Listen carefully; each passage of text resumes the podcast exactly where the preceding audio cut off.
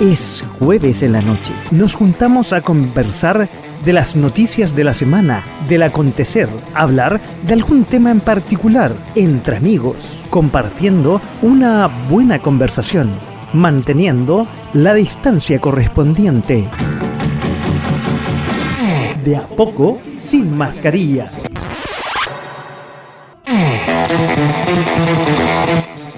Hola, ¿cómo están? Muy buenas noches y bienvenidos a este De a poco sin mascarilla. Vamos a empezar un poquito distinto porque va a ser un programa bastante largo en este día 6 de octubre, primer día jueves del mes de octubre y como siempre nos toca el resumen del mes, el mes de septiembre, el mes que pasó que trae muchas y muchas noticias con quien siempre estamos para revisar las noticias con el grande, el que está todos los martes a las 22 horas, se repite los domingos a las 22 horas, el profe que la vez pasada en el resumen de agosto dije, ¿resucitaría o no resucitaría? Aquí está con ustedes, el profe. Hola, ¿cómo están? Hola, hola, ¿qué tal a todos? Me estoy preparando para Halloween, sí, efectivamente. ¿Cómo está toda la audiencia que nos está mirando? ¿Cómo está Don Paco? Agradecido de estar acá nuevamente. Aquí estamos, feliz de compartir contigo eh, mientras conversamos. recordamos que estamos en .fm.cl y vamos a ir mientras sales ahí en la wincha, en los caracteres, en todas las redes sociales donde estamos cada semana Vamos a ir compartiendo, pero antes que comenzar rápidamente, mientras revisamos las redes sociales, recordamos que también estamos en WhatsApp. Ahí está el WhatsApp 569 49 31 40 59, 24 horas al día. ¿Cómo estuvo su septiembre, profe? ¿Cómo estuvo esas fiestas patrias? Mira, septiembre partió feliz, feliz. No pudo partir mejor septiembre. O sea, la felicidad me inundó así, pero desde lo más profundo de mi corazón. eh, eh, eh. Te salió como Jackson eso, ¿ah? ¿eh? eh, eh Oye, oye, oye, lo comido y lo bailado no me lo quita nadie. Engordé como 20 kilos. Aunque te veis más flaco aquí en la pantalla. ¿eh? bueno, dicen que la tela engorda, así que es extraño. Pero maravilloso, pasé un 18 espectacular y bueno, su parte de semana también, lógicamente, para poder recuperarse, está, claro. Oye, el retorno clase, ¿cómo estuvo? No, súper bueno, súper bueno. Los alumnos se han portado súper bien. Un gran saludo ahí a los muchachos del colegio. Déjale impecable. Pero mira, mira dónde estoy. ¿Qué más paz, qué más tranquilidad puede dar esto? Si no fuera con un cerrito, yo iría, yo iría para la gente que solamente nos está escuchando, sería el reloj de flores, pero está lleno de flores, hay tulipanes, multicolor, lindo, ¿ah? Claro, llegó la primavera, muchachos, así es que a sacarse la ropita, viene el calor, queda poco para fin de año ya. Todos sabemos que después del 18 el año se pasa volando, así es que Uh bueno, eso no lo puse en la pauta que llegó la primavera, pero bueno, aprovechamos de nombrarla porque hay un montón de noticias, hay un montón de cosas que eh, conversar en este resumen del mes de septiembre del 22. Y lo primero que aparece en la pauta, aparecieron nuevamente las banderas chilenas, profe. Eh, por fin aparece la bandera chilena, la alegría que nos da después de haber eh, vamos a decir, salvar a la patria, con todas sus letras.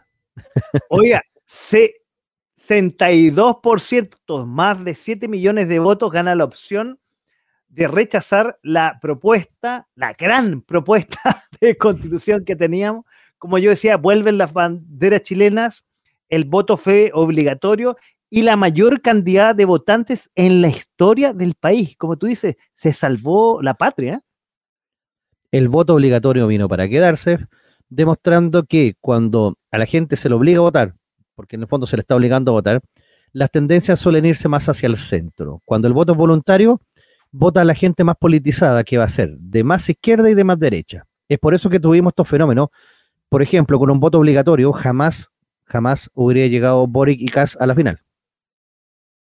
Oye, sí, pero fue realmente histórico, ¿ah? Y realmente no es sistema de votación que es muy vapuleado porque es antiguo, con un lápiz y un papel, realmente actuó como siempre a, lo grande.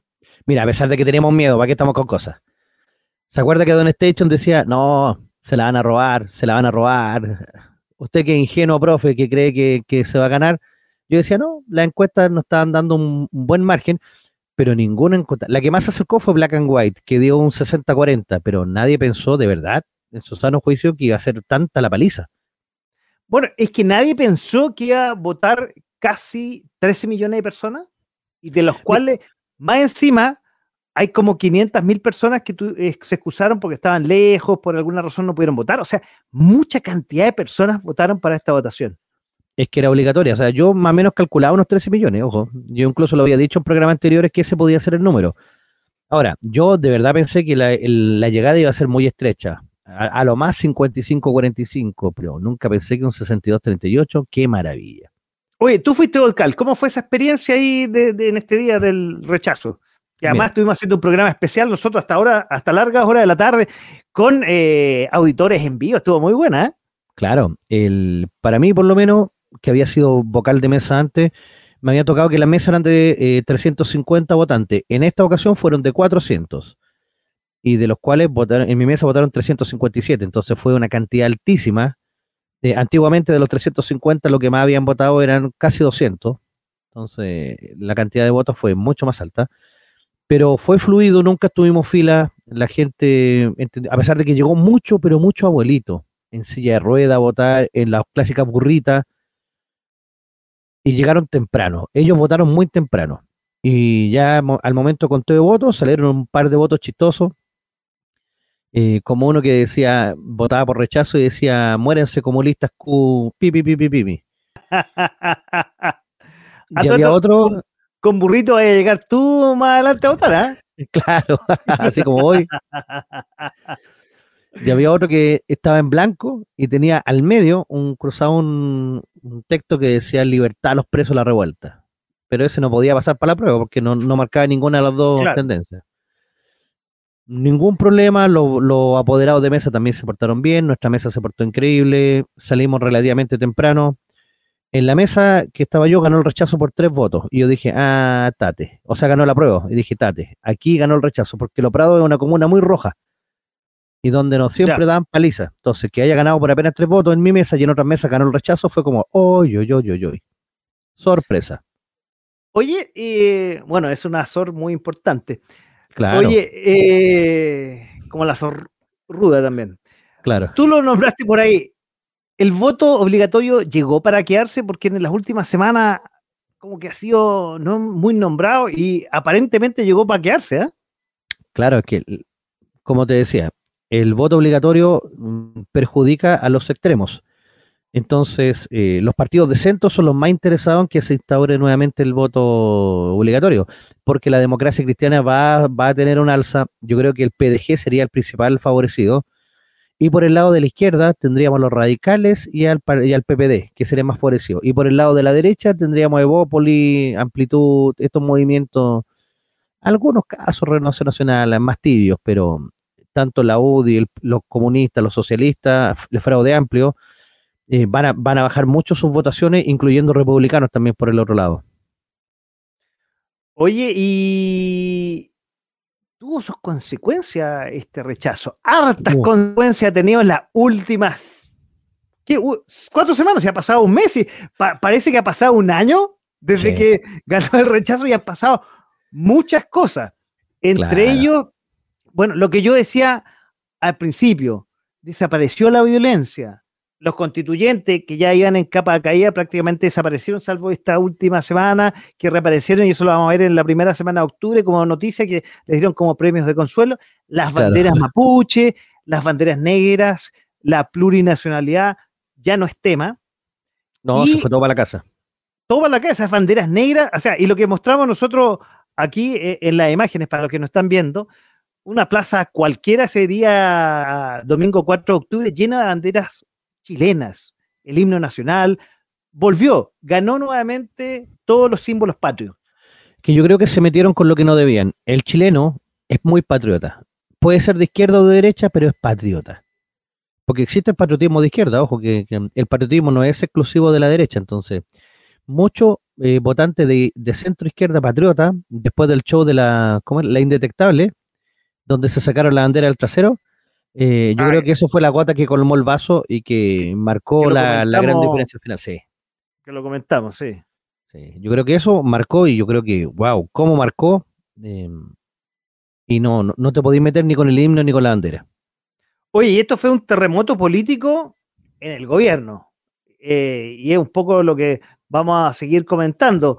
Eh, hay, hay unos que ya estaban pintados, que si ganaba el rechazo se iban ahí con el sobre azul y la pata en la raja, es la que estamos viendo en escena, que es la ex eh, ministra del Interior, ex presidenta del Colegio Médico, Isquia Siches, que fue reemplazada, y era un secreto a voces, o sea, como tres semanas atrás ya se cantaba el nombre de eh, Carolina Toá para reemplazarla, pero eh, algo que parecía tan suave como un cambio de gabinete fue bochornoso, por decirlo Oh, menos. sí. Se nos fue la.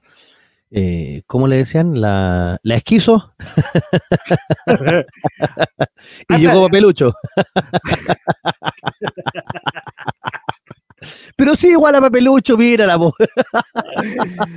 Yo, ver, yo siempre digo, y que no sé si me has escuchado, pero no lo puedo decir de fuera, de- fuera así, lo digo fuera de micrófono, pero no lo digo dentro de micrófono. Yo a esa mujer, eh, sí, dejémosla para peluche mejor, ya, ni con tres Sí, piscolas, ya, ni con sí. varias piscolas, ya. Oye, eh, por eso no lo digo, lo digo suavemente porque no lo decía. aire. es diabólico, don Paco. No, pero y antes era buena. Con el Diego del Lago, cuando era el Diego del Lago, uno decía, esta mujer podría tener futuro. Sí, futuro político nomás tuvo. Porque Claro. el resto. Oye, pero bueno. eh, ¿Podemos decir que con cuello? ¿Cómo, cómo? No te escuché. ¿Podemos decir que quedó con cuello? Claro, una cosa así. Sí, literal. Oye, a ver, salieron de sus cargos los ministros del Interior, ya lo dijimos, Sexpress, pero ahí fue un, un enroquecita musical. Ah, fue en el Rocky, sí. salud, ciencias y energía. Y también se llenó el cupo vacante de desarrollo social. Pero yo creo que lo que fue el bochorno de, de esa tarde fue el cambio del eh, subsecretario del Interior. Ah, ¿Sí o no? menos el pobre. Ah, O sea- se le ocurre titularlo antes, que yo creo que está emocionado el pobre. Esto dice que este es un, un gobierno de kinder, po. O sea, de, colegio. Como dicen Mira, por ahí. El centro de alumnos que yo tengo en el colegio ah, es más pulcro que este gobierno. po. Oye, pero eh, es increíble, o sea, el tipo lo, lo, lo publica en su Twitter, después tiene que recambiarlo, después viene otro, o sea, son los subsecretarios más cortos de vida que han tenido en la historia de Chile, me parece. Mira, durante el gobierno de Balmaceda, entre los años 1886 y 1891, sobre todo en 1890, a los ministros se los nombraba a las 10 de la mañana, a las 12 de la tarde tenían que jurar y a las 12.05 ya estaban destituidos. Pero Ah, por lo bueno. menos juraban. Ya, bueno, claro, no, este, este no juró. Y yo creo lo que uno de los que quedó con más cuello fue Gonzalo, que dijo, ya te, voy a tener un ministerio, Sí, que se Sí. iba a ministro general, el que tiene contacto con, la, con el Congreso. y que era un buen nombre ahí. para eso, para ese cargo. ¿Ah? Era, ojo, que era un muy buen nombre para ese Sí, cargo, claro. luego Ah, tenía yo- muñequeo político. Yo, yo me decía que el ministerio tiene buen nombre, tiene un nombre más raro que la SECPRES. No, no la. SECPRES, es la Secretaría tiene- General de la presidencia, sí, pues. Oye, y yo creo que ya estaba listo, está, ya, ya tenía gastado, que con el aumento de sueldo ya tenía gastado el- lo que debía hacer, y dijeron, ¿sabéis qué? Vuelve para atrás, huevón, cagaste. Ay, qué penita, sí. Y ahí la actual CEPRES que iba listo pescando sus cosas, listo para irse, porque era la, la que asesoraba ahí a Isquiasiche. Y en la esquina le dijeron, Devuélvete. devuélvete. No, realmente. eh, sí, sí, sí, sí. poco, poco manejo político, ¿ah? No, atroz el manejo político. Lamentablemente no, no, no, no, no dieron el ancho. O sea, no, y lo otro, ver a la isquia llorando. ah, Tener un poquito más de dignidad, actitud, amor propio. Eh, sí, eh, eh, en realidad. Oye, y lo otro eh, que Ah, espera, tenía- espera, espera. Mira, un segundo. Sí. Que más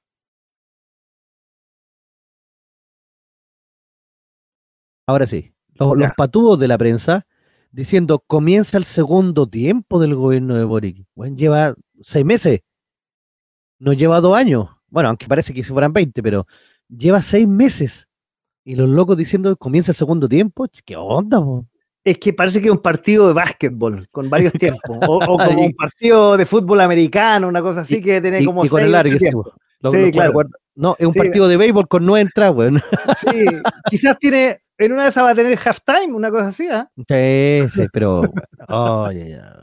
O la prensa sabe algo que nosotros no sabemos. ¿Será que el gobierno de Boric terminará antes? Mm, la dejo ahí, la dejo ahí. Oye, bueno, eso lo vamos a ver en programa- en programas del próximo año, subsiguiente, o el próximo año nomás. Hay muchas voces por ahí, ¿ah? Hay ¿Tendremos programa el siguiente año? ¿Nos dejarán hablar el siguiente año? ¡Ah, qué bueno! Estamos en De a poco sin mascarilla, como todos los eh, fines de mes o inicio de mes, revisando el resumen de septiembre del 2022 con el profe, que lo tengo aquí a mi derecha, siempre lo tengo que tener a mi derecha. Obvio, obvio.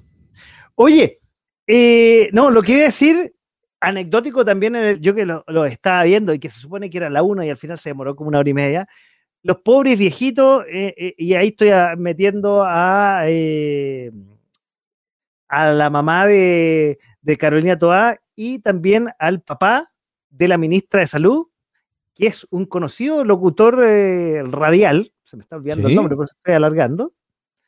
Eh, Ah, ¿No sabías tú? No te puedo creer. tenía idea.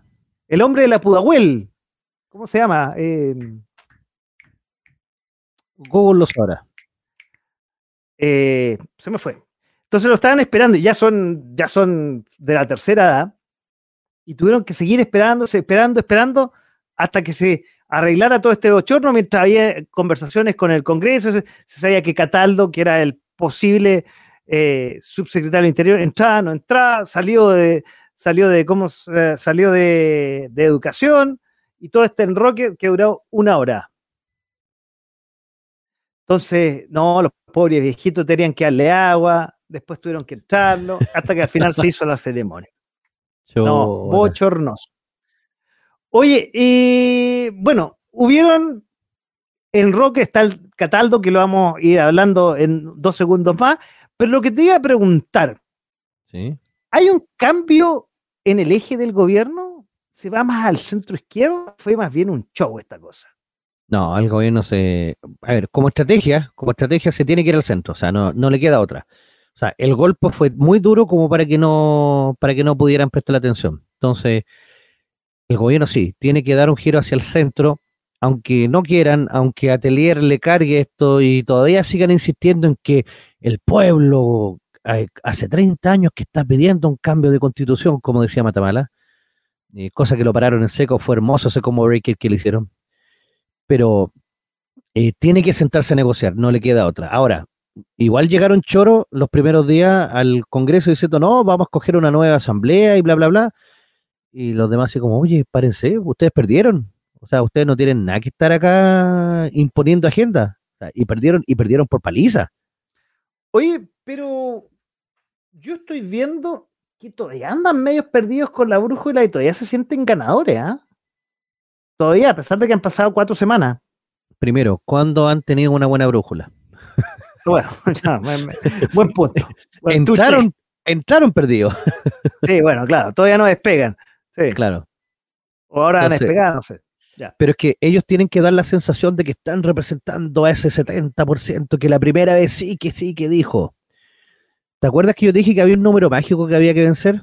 Que eran 5.900.000 votos. Sí, claro. No, 5.300.000, que era el- con lo que ganó el, el apruebo en el plebiscito de entrada. Yo dije, si vencemos ese número, el apruebo de entrada queda deslegitimizado. Y lo superamos, pero por paliza, o sea, fue una cantidad. Y más encima de ellos, de los, de los 5 millones de entrada, bajan a 4 millones y tanto. Entonces tampoco es que ellos ni siquiera lograron mantener su votación inicial. Por lo tanto, no tienen, no tienen bases, no tienen, ¿cómo decirlo? Mm, No tienen piso para poder venir a reclamar o a, o a tratar de iniciar qué. No, no sé. Pero claro, como tú bien lo dices, no lo entienden, pero es que tienen que mantener eso en la palestra para poder ganar votos en las próximas elecciones. Porque ya, ¿para qué estamos con cuestiones? O sea, el tema constituyente se, se eliminó, Ahora, en el próximo año vienen elecciones eh, municipales. Y es súper importante porque el que gana, a ver, vamos a hacer un poquito de política técnica. Quien gana las elecciones municipales tiene alta probabilidad de ganar las presidenciales. ¿Por qué? Porque con las municipales tú vas a tener una base territorial para tus partidos, en los cuales Ya. poder desplegar campaña.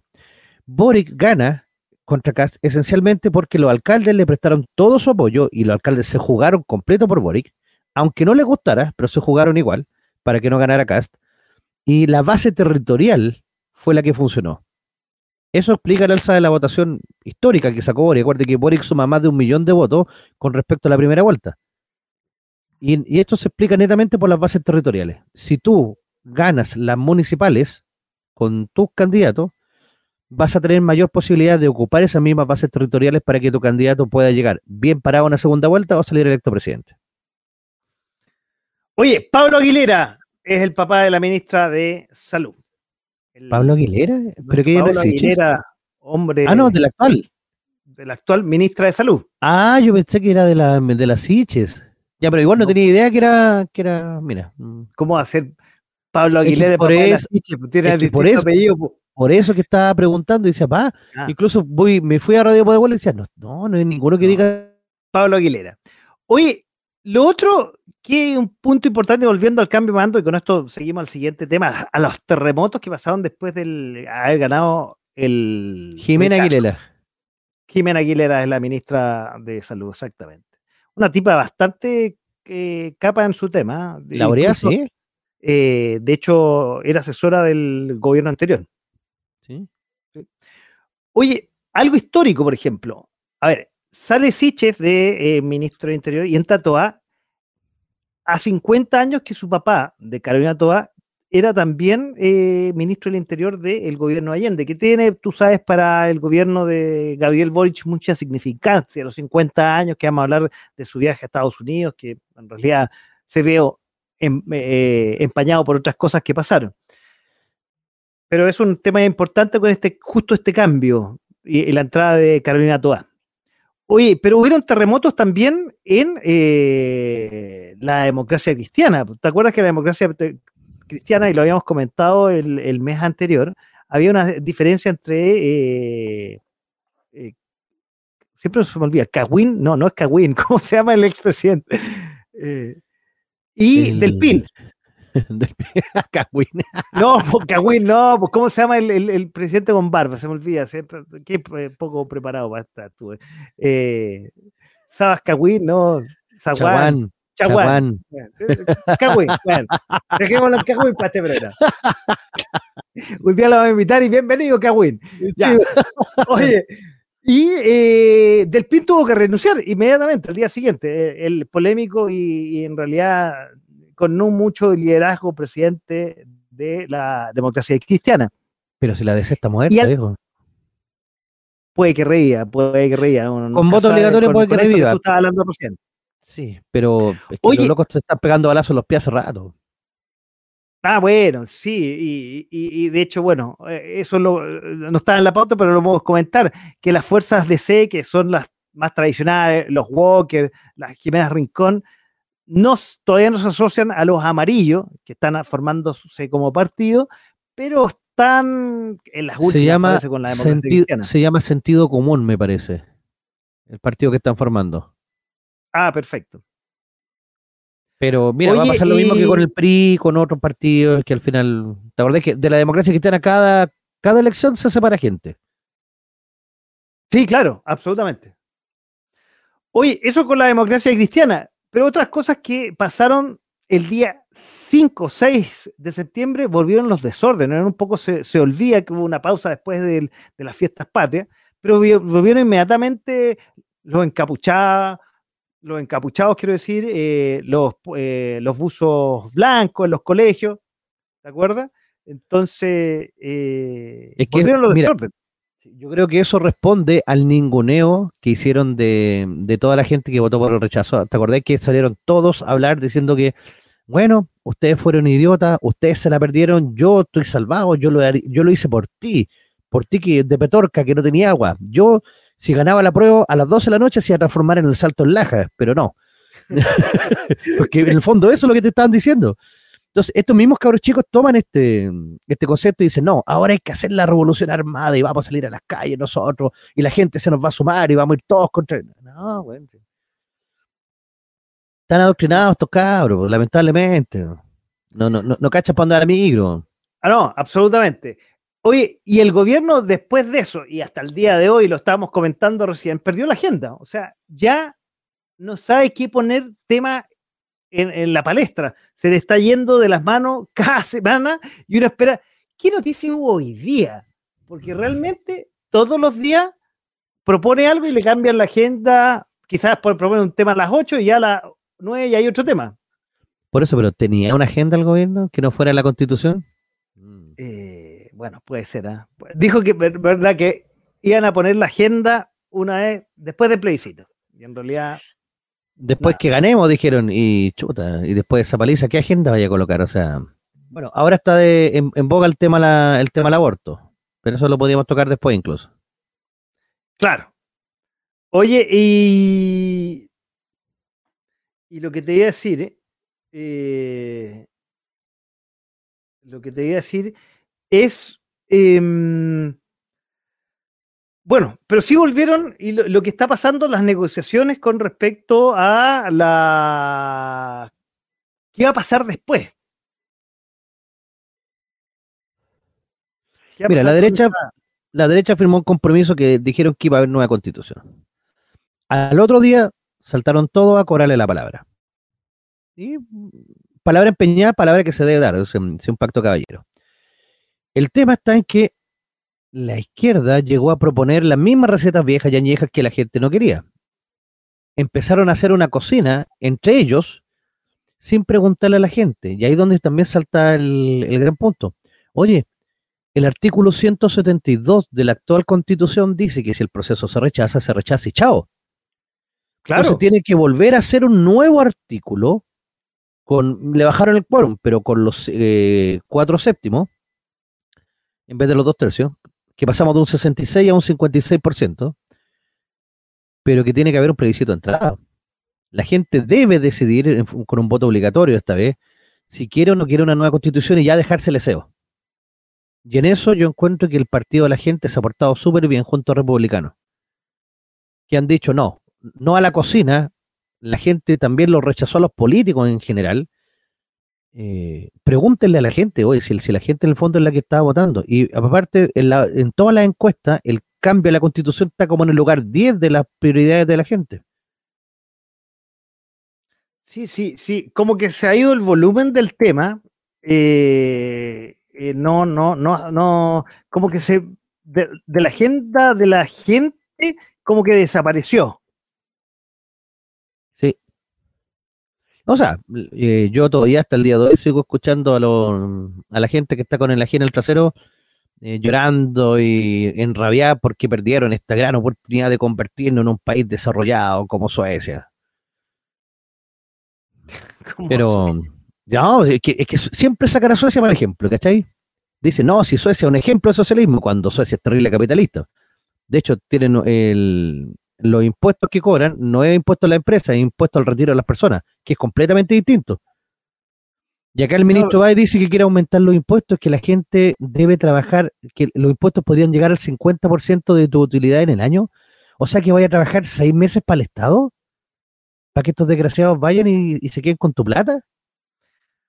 Bueno, tú estás tocando un tema relacionado con eh, el mercado y eh, lo que se nos viene para el próximo año. Y un poco, una de las cosas que también, y que se ha olvidado, y por eso hacemos este resumen de eh, el mes de septiembre, es una de las propuestas de alza la tasa, ya lo estoy poniendo los caracteres, que hizo el Banco Central. Dado que la economía, que está reencalentada, hay una inflación, y para parar un poco el, eh, el consumo, el Banco Central eh, decidió incrementar en 100 puntos base eh, lo que realizó y sorprendió al mercado, ya que esperaba solamente 75 puntos y lo subió un punto porcentual completo. Eh, pero esa no fue la única sorpresa, sino también eh, que el voto del Consejo del Banco Central fue dividido a tres bandas. Y eh, por último, los economistas ven que esta alza del 10,75 no sería la última del año. no, la verdad que no, porque los números de agosto fueron malos, sacamos un 1,2% de, de inflación. En inflación sumada ya vamos en más de 14. Entonces ya tenemos una inflación eh, galopante, eh, pasando ya a una, inflación ya... Si esto lo dejamos suelto, se nos puede escapar a una hiperinflación. Entonces, y la inflación, como siempre he dicho, ataca siempre a los más pobres. Y hace que todo esté más caro. El problema es que esta inflación no es por un alza de consumo. Ahora, la inflación que estamos teniendo es una inflación de costo, que es peor todavía, porque esto va a provocar una esta inflación cuando tenemos una inflación de costos es porque suben el, valor de las materias primas. ¿Y qué pasó? La guerra en Ucrania ha hecho que suba el costo del trigo y el costo de la canola, con lo que se fabrica el aceite y la harina. Por eso que el pan se fue a las nubes y el aceite se fue a las nubes. Además, el alza que todavía tenemos en el dólar, porque el dólar todavía lo tenemos a un precio bastante alto, cercano a los 950, 60 por ahí, hace que el costo de la benzina eh, siga subiendo. Y además, el costo en transporte eh, que transporta todo siga subiendo. Entonces el Banco Central no le queda otra que ser agresivo y tiene que salir con todo a tratar de frenar el consumo. Pero este consumo que va a frenar va a ser principalmente el de la construcción y el de los grandes préstamos, o sea, los créditos automotriz, los créditos eh, de consumo de alto valor, más los créditos hipotecarios, van a decaer porque va a salir muy caro ahora comprarte una casa o un auto. Esto hace que los precios de los autos usados suban y vamos a tener distintas consecuencias porque la gente ya se gastó los retiros. Me refiero a la gente que compró las parcelas, la gente que compró las cosas. Claro, absolutamente, y no, y no lo ocupó para ahorrarlo o, hacer eh, negocios que le rentaran, efectivamente. Oye, Pero mira, es que el consumo está muy bajo igual. Tengo ¿Mm? que felicitarte. ¿Por qué? Porque yo debería estar explicando esas cosas, pero usted lo explica mejor que yo, entonces yo por eso me quedo callado y ahí definiendo lo, que hace el Banco Central de una forma bastante lúdica y bastante aterrizada. Yo quizás me, me, enredaría en palabras más técnicas que no serían tan aterrizadas y siempre te felicito por tu explicación tan aterrizada de lo que está pasando y las consecuencias tanto nacionales como internacionales. Vienen mis alumnos lo feliz que se ponen cuando me pongo a hablar de esto. Sobre todo cuando les paso la prueba. Cuando les paso la prueba, así como indíqueme, si el Banco Central, o sea, si la inflación está en un 15%, ¿qué debe hacer el Banco Central? Chota, y ahí se ponen como a dudar, así como ya, súbenos la tasa, ya, sí, la tasa hay que subirla ya. Pero eh, es bueno que la gente sepa todo esto.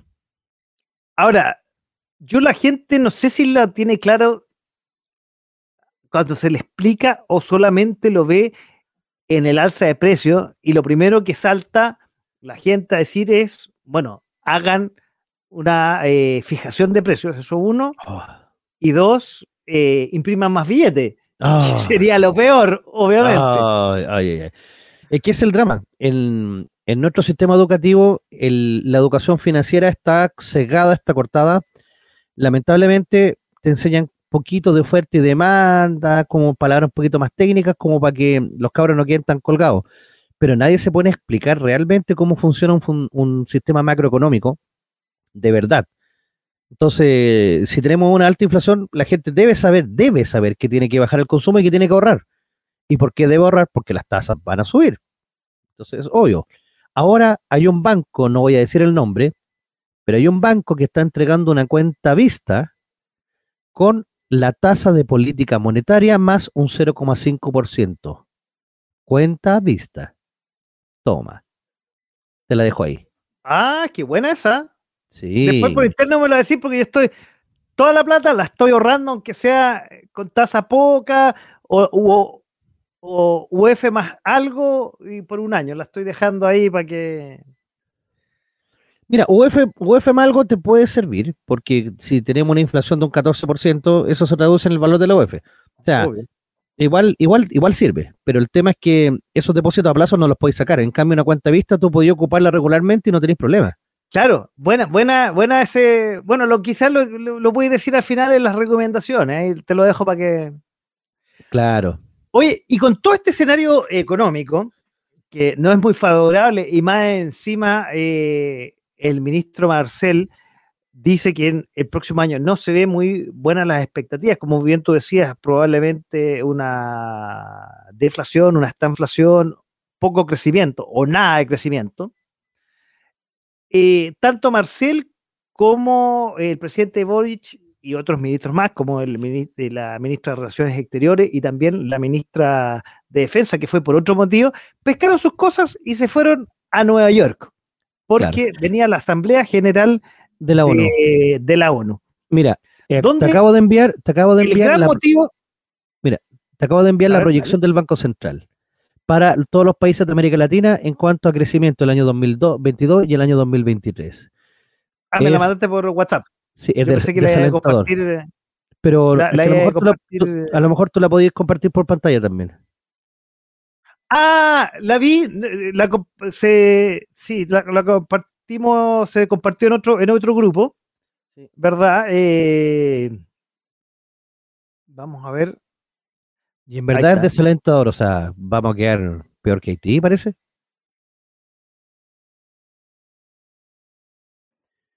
Y claro. Se ve un magro crecimiento, voy a ver si lo puedo compartir porque Colombia está creciendo a más de un 7% este año. O sea, la recuperación que está teniendo después del, del bicharraco ha sido importante, pero en cambio Chile no, no estancamos. Ahí, ahí se va a ver. Ahí, ahí, ahí parece que se va a ver. No, parece que no. Ahí, está, ahí estaba, sí, ahí estaba. Ahí estaba. Ahí estaba, ya, ahí está. A ver, veamos rápidamente. Argentina crece un 4,2, va a crecer un un 2%, el tema con la inflación que tiene parece, parece que fuera de crecimiento eso. Claro.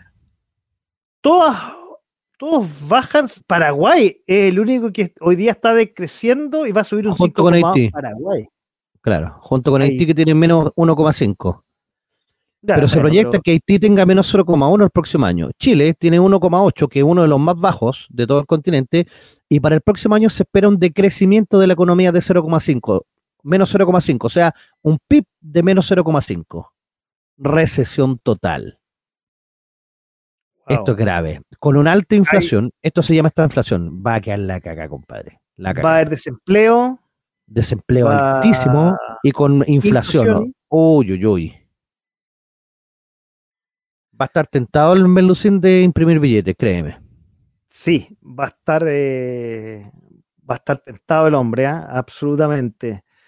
Oye, bueno, y con todo este escenario, te decía el ministro Marcel, ministro de Hacienda, junto al presidente, que tenía otra agenda, eso sí, pero Marcel fue a eh, pedir eh, a los inversionistas que crean en nuestro país.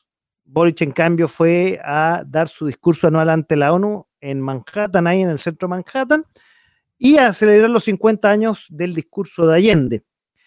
Pero justo cuando iban saliendo, después de la parada militar o días antes, pocas horas antes, hubo un terremoto en el eh, segundo piso. Hubo un terremoto en el segundo piso y vamos a ver si encuentro aquí, eh, no, no lo preparé, el, no, no preparé esa lámina, eh, que la jefa del segundo piso, Lucía Damer, tuvo que renunciar. Y aparentemente, porque todavía no se sabe, no se tiene absolutamente claro por qué tuvo que salir, pero aparentemente ella tenía vínculos como asesora de un capo del narcotráfico en México, que era no un capo del narcotráfico, era un asesor, pero hacía las dos, hacía los dos roles, nada más ni nada menos. Del cartel de Sinaloa, Del cartel de Sinaloa, justamente, gracias. Este es un artículo que eh, lo, lo, difunde el infiltrador, creo, eh, que no es un diario, digamos, de derecha, un diario totalmente de izquierda. Por otro lado, otro también que tuvo, eh, que no se recibieron las cartas credenciales del embajador de Israel. Y para meter más pelo a la sopa o más bicho a la ensalada, un amigo, ah, que es realmente, perdón, amigo, entre paréntesis, embajador de España, eh, de unas declaraciones poco gustosas, digamos, eh, antes que Boric y su equipo viajara a Nueva York. Desafortunadísima. Desafortunada. Eso, por decirlo elegantemente, ¿ah? Claro, por decirlo elegantemente. O sea, el, el, el tema. Es que ahí donde vuelvo a lo mismo. El, el desprolijo, el. O sea, ¿dónde están los asesores, cabros? O sea, está bien que sean un gobierno de gente joven que quiera cambiar las cosas, ya, te la compro. Pero miren Japón. Japón tiene una reverencia por los ancianos, no porque sean viejos, sino por la sabiduría que tienen. Asesórense por gente que sabe, por gente que ha pasado 20 años en la política metida, y no precisamente con Telier, que no ha estado en donde las papas queman, sino con gente que ya haya gobernado. Yo creo que hay mucha gente de izquierda, del Partido Socialista, del PP, que van a estar felices de apoyar al gobierno, pero escúchenlo. Si sí, es el punto, que estos locos creen que se la saben todas y se matan cagazo tras cagazo. Y es el gran punto, que donde van nos dejan en vergüenza. Si cuando Boric va y se pone a hablar en la ONU, se retiran más de 40 delegaciones. ¿Y por qué se retiran esas 40 delegaciones? No es porque no le interese lo que va a hablar un presidente sudaca, que puede ser, ojo, puede ser. Pero lo, pero lo hacen en protesta porque no recibió las credenciales del embajador de Israel. Lo están acusando de antisemita. Ahora, y peor a eso, no recibe las cartas de acreditación y el mismo día recibe una serie de embajadores y entre ellos Arabia Saudita. Y la excusa eh, por la cual no recibe a Israel es por un tema de derecho humano, un, justamente un joven que murió en la Franja Gaza, si no me equivoco. Entonces habla de los derechos humanos, que Israel no respeta los derechos humanos, pero sí Arabia Saudita. Que, no sé, ¿por pues, recibiste las cartas de Irán, por ejemplo? claro. O sea, mira, los gobiernos son libres de enviar a quien quieran. Te pongo un ejemplo extremo, pero extremo, extremo, extremo, que, que no va a ocurrir. Pero, por ejemplo, si el gobierno quisiera mandar eh, al Mamo Contreras a Venezuela, tiene todo el derecho a hacerlo, ¿cachai? no, sé, que no va a pasar y nunca ocurriría, pero el gobierno envía a quien quiera en, su en representación a los países. Obviamente hay que tener tacto y política para esto, pero tú no te puedes negar a recibir las cartas. ¿Por qué? Porque las embajadas son territorios soberanos de los países. No es territorio chileno, es territorio de Israel.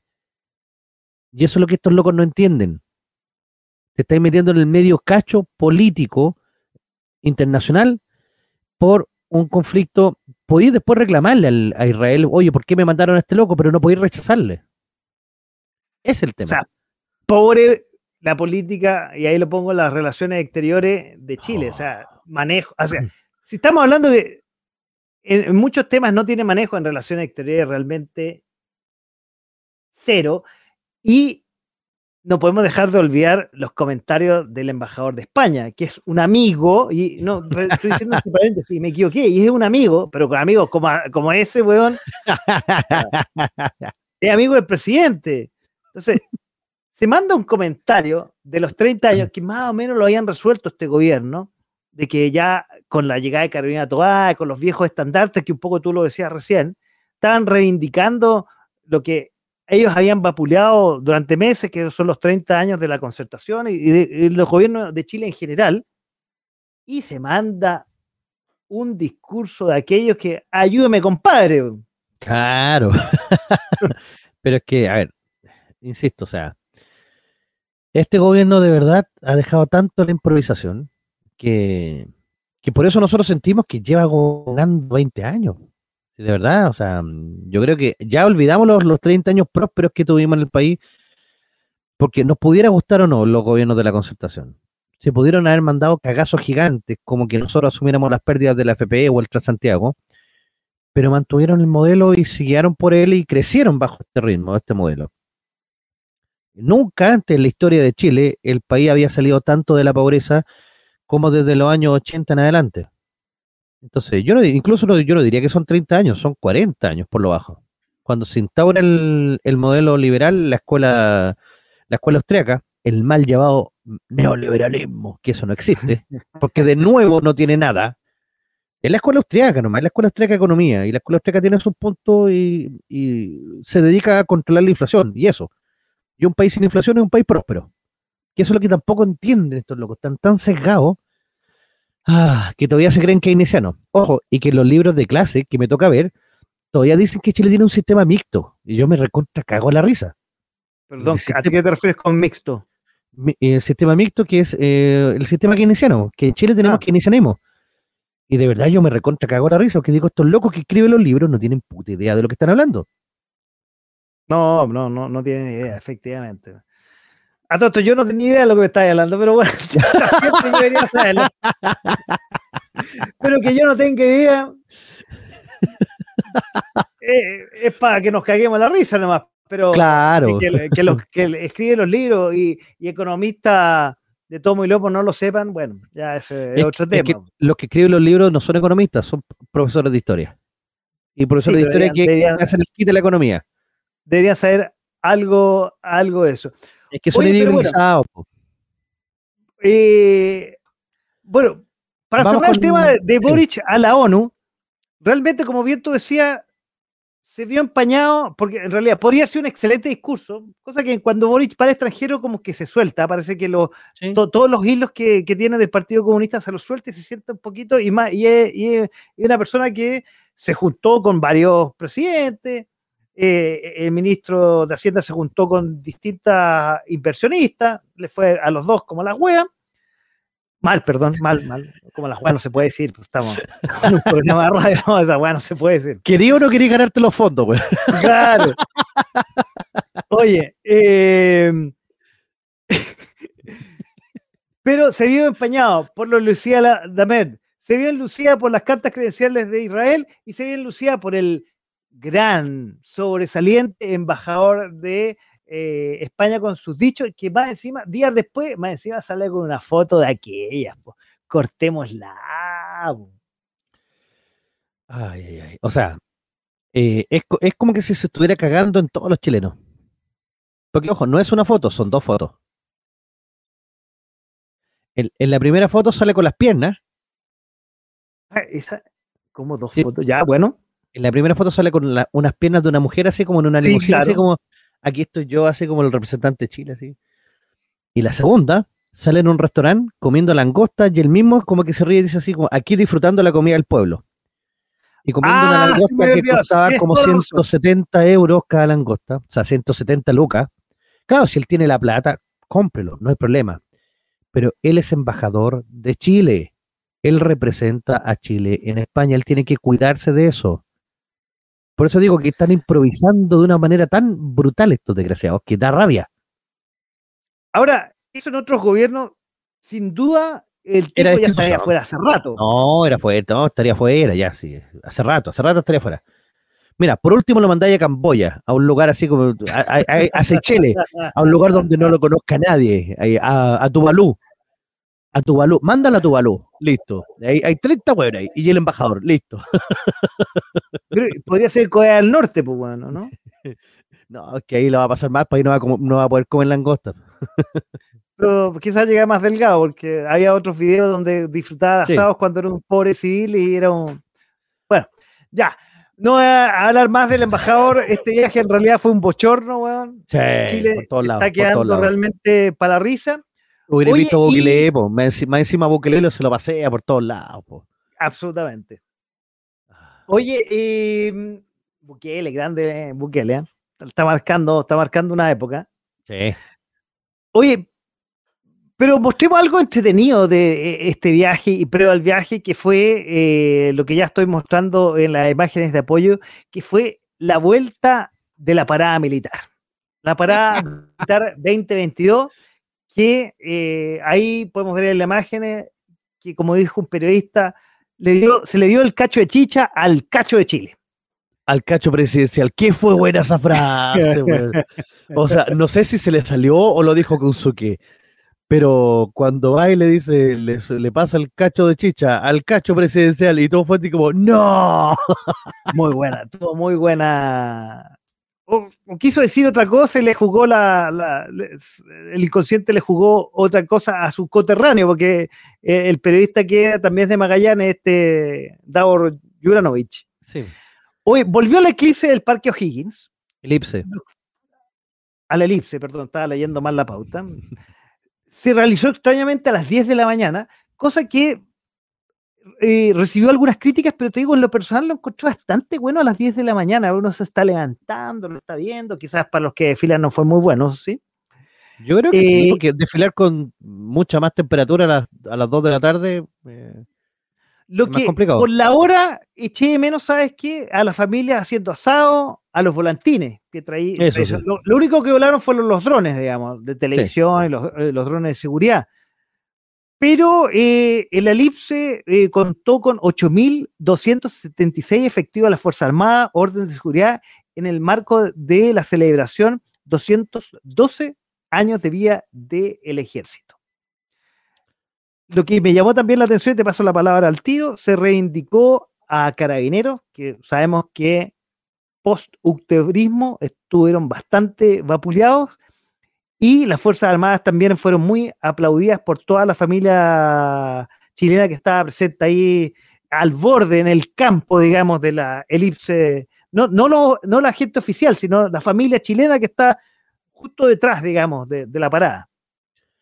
Claro, a ver, el, las razones de colocarlo a las 10 de la mañana, primero lo hicieron, te acordáis, en pandemia, porque dijeron que iba a marcar poco rating y marcó un rating histórico de más de 30 puntos. Ahora marcó 42 puntos. O sea, a la gente le gusta ver la parada. Oye, sonó raro eso. a mucha gente, ¿ah? Y no estamos hablando solamente de la parada militar. Eh, claro. Pero eh, obviamente toda la familia que estaba allá eran familiares de, lo, de la gente que estaba desfilando, por lo tanto eh, muy identificados con lo uniformado. Un alumno hoy día me dice, un saludo para él, me dice que él, él fue para allá y que la gente eh, tampoco pescaron mucho los milicos, pero que cuando salió Carabinero fue como, ¡Ah, ¡Viva Carabinero! Eh, ¡Carabineros de Chile, lo máximo! Eh". Y la reivindicación, como tú bien dices, fue maravillosa. O sea, Carabinero yo creo que tenía que haber quedado con el corazón de este tamaño después de esta muestra de cariño de la población civil. Y obviamente, obviamente no podían faltar estos hermosos gritos que se escuchaban por todas partes, que partieron diciendo así como... pausa, si te das cuenta, eh, mientras estaban todos los, estandartes, todos desfilando y estaban las bandas, no se escuchaba mucho y quizás los micrófonos ambiente solamente se dedicaban a eso. Y de pronto cuando había un silencio entre... Eh, grupo, Fuerza Armada, eh, empezaba la carabinera y, terminaba la carabinera y empezaba la otra, hay un silencio como de un 20 segundos y era notorio. Sí, no, hay el tema del encajonamiento. Cuando la banda se encajona, eh, toca, va tocando la, melodía tradicional de cada una de las fuerzas. Entonces, cuando terminan, se desencajonan y pasan para darle paso a la, otra. Esa es la que decís tú. Sí, absolutamente. Y sí, ahí el meluso, eh, mamarracho, la gente votó rechazo. no, además, los gritos también, esa, esa ocurrencia del chileno, muy buena, muy buena. Sí. O sea, estamos hablando de, que la gente fue con gana, con pica y con sorna a, a vapolear al presidente. Ojo, cosa que la verdad yo no comparto mucho porque nos puede gustar o no, eh, pero igual es la figura del presidente. O sea, uno le dice Melocín con cariño, así como, como le decían Piñi, Piraña, Piñera al otro. Y pues este es Melucín, o, la Gordis. Claro. Ahora, pero déjame que te diga que fue una, fue, eh, y lo dijo por ahí la eh, ministra secretaria, no, la ministra grosera, perdón, que criticó porque la gente critica a la figura presidencial. Y yo ahí eh, lo encuentro como que están llorando además, y, el que más va, no, no va pulida, el que más hace muestras de denigrar la figura del presidente, el mismo presidente. El tema, por ejemplo, que me acordé, que no, no estaba en la pauta, el tema del zapato en la ONU. Oh, pero es que, a ver, nuestro presidente tiene un toque, o sea, tiene, tiene algo que nadie puede, o sea, eh, saluda a gente invisible, se diera un peo y después no lo reconoce. Porque se escucha el dedito como, y fue como, ups, no fui yo, es como, yo no fui. Más encima, el, el, el, tema del zapato de verdad fue una vergüenza tan grande, porque claro, uno como gente común y corriente que no te alcanza la plata para llegar a fin de mes, ya, andáis con el zapato roto, ya, listo. O no lo lustráis porque no, no, tenéis para comprar pasta de zapato. Pero por último lo limpiáis. O sea, era el presidente de la República. Tú tienes que ir de punta en blanco. Y mira, ni siquiera me refiero al tema de la corbata, ya. Perfectamente puedo ir sin corbata. Mira, hay cuestiones que tienen cuello mago, que se ve maravilloso. No, ni un problema. incluso puedes tener hasta un diseñador que te diseñe ropa que te quede bien para ir sin corbata. Pero no puedes ir con un zapato roto. Ahora, con el, marroco abierto. Es que yo te digo, ahí lo que tú dices, que falta pulcridad, y yo creo que no solamente eh, que sea un gobierno de, de, de, de, eh, Rugrats o, de gente que recién entra, es preocupación. a ver, un, un, asesor de imágenes, yo creo que todos los presidentes, no solamente de Chile, el del mundo lo han tenido. se te rompe un zapato, si es posible. A ver, yo supongo que el grupo de asesores, en el caso de la ONU, pueden ir a cualquier tienda ahí de los zapatos que valen 20 dólares en Manhattan y comprar uno por reemplazo por ahora, pues si da lo mismo. No, ¿Tú sabes lo que hacen los profesionales? Un club profesional, por ejemplo, llevémoslo al fútbol. Un club profesional lleva tres camisetas del titular, tres camisetas de reserva y dos pares de zapatos por cada futbolista. Ah, y dos pares de media. Por si el futbolista sangra y tiene que cambiarse la camiseta, pum, ahí está la otra. Por si llegaron allá y el otro equipo quería colocarse otra camiseta que fuera parecida, me coloco la camiseta reserva. Un presidente debe ir mínimo con tres o cuatro trajes, dos o tres pares de zapatos, ante cualquier eventualidad. mínimo. duda, pues, es, que, es que realmente es algo que uno no logra entender cuán poco preparado. O sea, no estamos en la universidad, no estamos en la fecha. ¿Qué es el punto? Estamos ante un gobierno que dice ser de. Eh, que viene a renovar todo, lo viene a cambiar todo. Y bueno, lo está cambiando para Valpo. No, absolutamente. Pero ojo, ojo, acuérdate que Piñera se le criticaba mucho que los trajes les quedaban mal. Era como que le quedaran mal hechos, como que se lo mandaba a hacer a medida, pero siempre estaban como un botón más arriba, uno más abajo. Era, muy extraño, no se veía bien, no tenía un porte de estadista. Pero pucha, Boric, Boric de hecho, Boric está haciendo ver a Piñera como estadista, que eso es lo peor. ¿En serio? claro. Oye, y tú, live, y con esto termino para pasar al próximo tema. Eh, tú dices el uso de la corbata. O sea, si tú ves los noticiarios de televisión, hoy día los presentadores de televisión ya están dejando usar corbata. Pero salvo Aldo Escape, Alda Escapú, no me está saliendo, Escapiacache. El resto viste impecable. Es que es el punto, tú podías andar sin corbata y verte bien. Sí, el problema no es la corbata. es un accesorio, es un...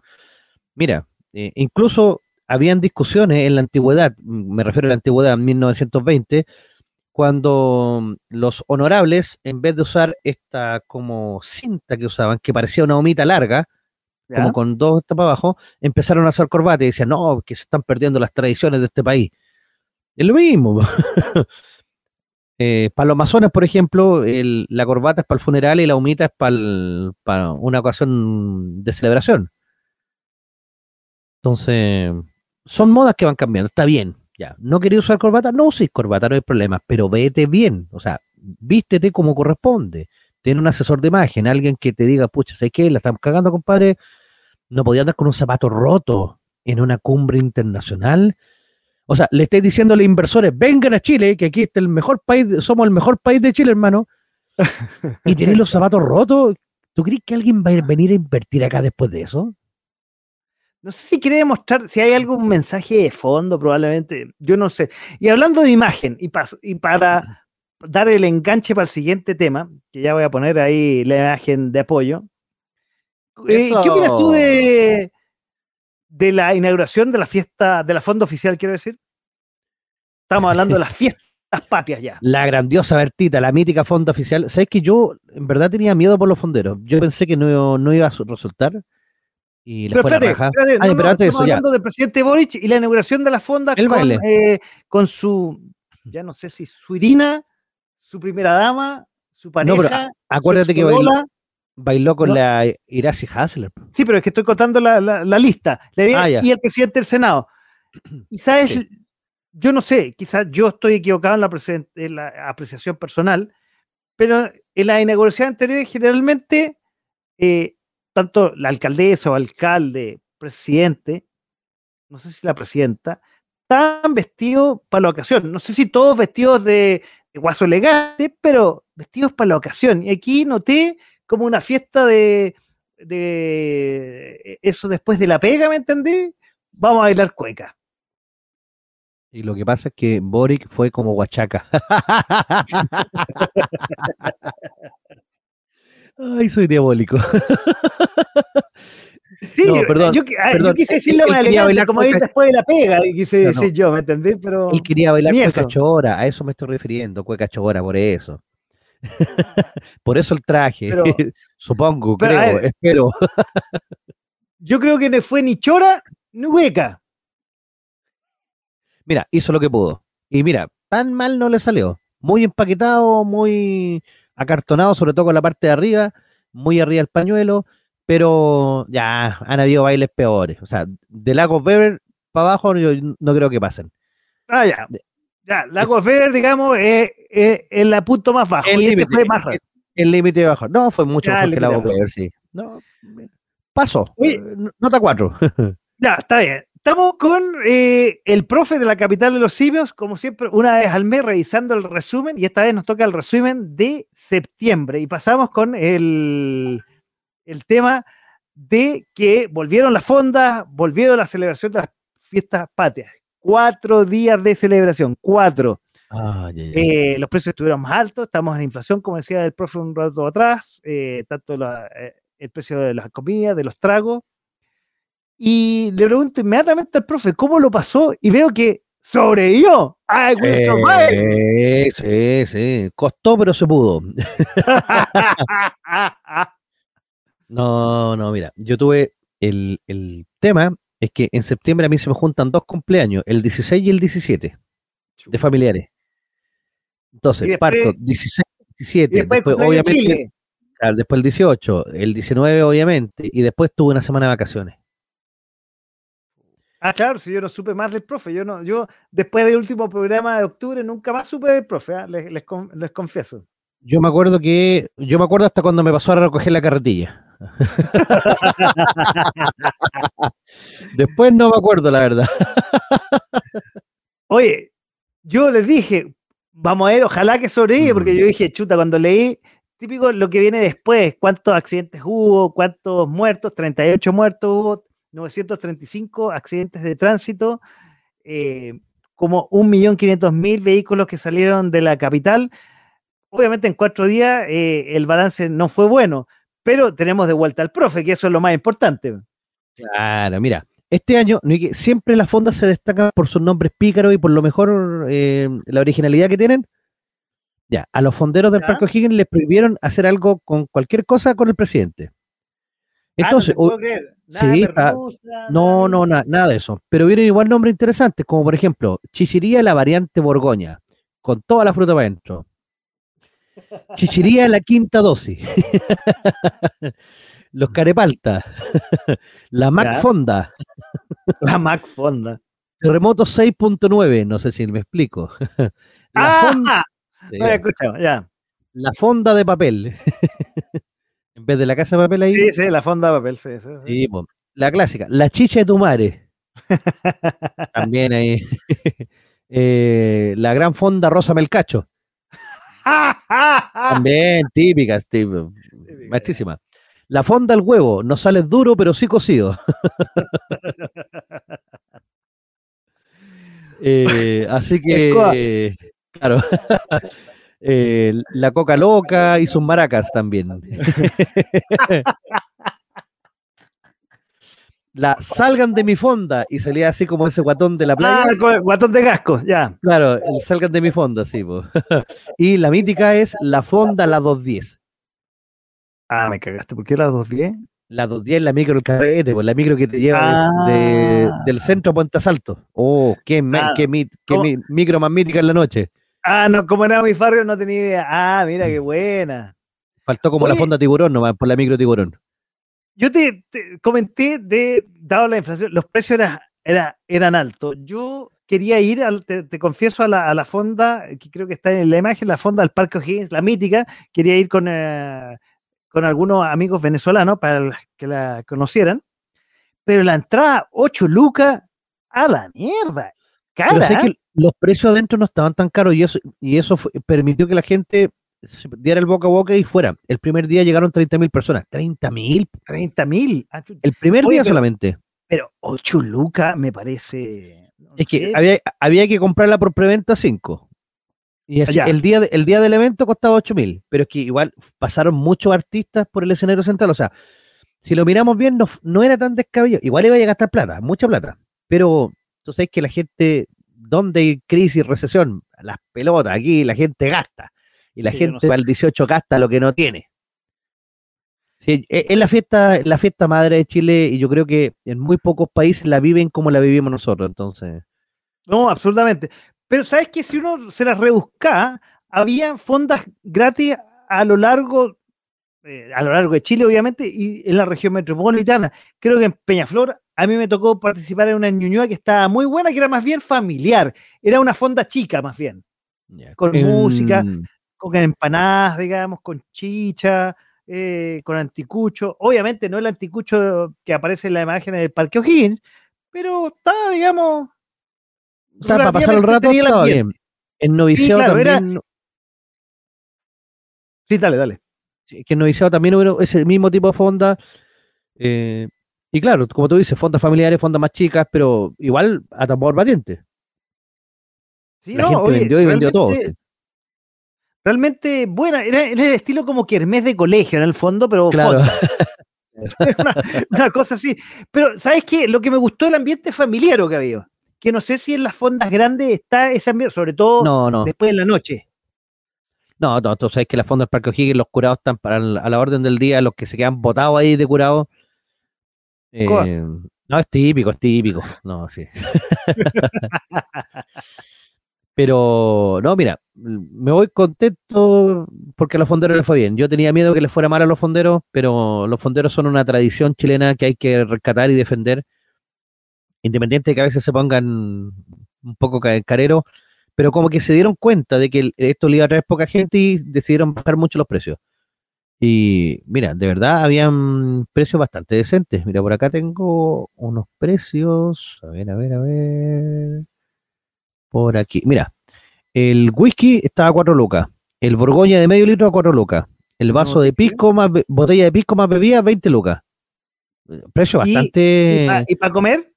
Terremoto 3 lucas. Eh, a ver, a ver, a ver. No, porque me estáis hablando de puras cosas para el chupe, pero para comer. Pero si, pero si para eso uno va a las fondas, po. ¿O tú crees que uno va a Bueno. comer? Uno va a tomar a las fondas, po. Me- ah, quiero aclarar, ¿verdad? Estamos con el profe de la capital de los po. claro. eh, yo, ¿para qué le voy a preguntar si hay para comer? Si- ¿Para qué? En realidad, No, tienes razón. mira. El, el lema nuestro es, nos podemos morir de hambre, pero de sed ni cagando.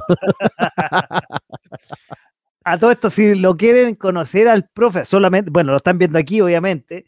A veces eh, en la capital de los simios, cuando transmitimos y, me ha- y estoy yo invitado y eh, la podemos ver, pero generalmente está en el Val de René, por ahí en el, en el barrio Italia, por si lo quieren conocer, ¿ah? y pedirle Claro. un autógrafo. Claro, por ahí, por ahí me paseo. Sí, por ahí, ¿eh? por ahí lo pueden ver. Claro, donde dan los famosos. Ah, ¡Ah! ¡Esa onda! Oye, bueno, fue balance positivo de Fiestas Patrias, fue muy, eh, muy bueno. Y bueno, vamos a pasar al siguiente tema, que el siguiente tema eh, también se dio justamente eh, en Fiestas Patrias. Y yo ahí quiero hacer un, algo positivo con respecto a Naya Fácil. Decís, ¿por qué está ley nombrándola? Porque no sé si tú escuchaste durante septiembre, dijo que ella pensó que era fiestas patrias y era feriado en todo el mundo. No sé si escuchaste eso. sí, sí, sí, caché esa cuestión. Pero ¿sabes qué? Tenía razón. ¿Sí? Sí, porque en el Reino Unido fue eh, feriado el 19 de septiembre, porque, mira cómo lo vendía, porque se eh, fue toda la celebración y la ceremonia de entierro de la muerte de la reina Isabel, que vamos a tocar a continuación. Entonces fue feriado, pues tenía razón la Naya Fácil. Claro, pero bueno, en todo el mundo angloparlante, por así decirlo, eh, fue noticia, noticia, la muerte de la reina Isabel. Se nos acabó el meme de la, del Mortal Kombat cuando la reina Isabel iba avanzando y eliminando personajes a los que iban muriendo. No, absolutamente. Y ahora quedó la nueva constitución. O sea, la antigua constitución, pum, es la que va avanzando ahora. Ah, esa, esa la, ah, ya, ya. Esa, Esa la reemplazó, sí. Oye, pero la señora, yo te digo, es para sacarle el sombrero a lo largo de su vida. Yo ahora estoy viendo a todo esto, estoy viendo The Crown, porque y yo creo que a mucha gente le pasó que después de esto está viendo The Crown. Pero a lo que iba, eh, no, que no es esa imagen la que tengo, a ver, eh, es la siguiente, esta, que dos días antes de morir, ah, la voy a dejar acá, ella nombró a la última primer ministro, la eh, primer ministro número 15, tercera mujer, Liz Truss, del Partido Conservador, como, y fue la última actividad que, que ella hizo, fue un lunes que se despidió del, eh, del primer ministro anterior, eh, David Cameron, que decir, no, ¿cómo se llama el chascón? Eh, Johnson, Eh, Johnson, exactamente. Y en la tarde recibió a Liz Truss como la el Boris, primera- el Boris. el Boris, exacto, Boris Johnson. Recibió a Liz Truss, la, como te decía, primera ministra número 15 del Reino Unido del Partido Conservador. Y dos días después falleció. Qué increíble.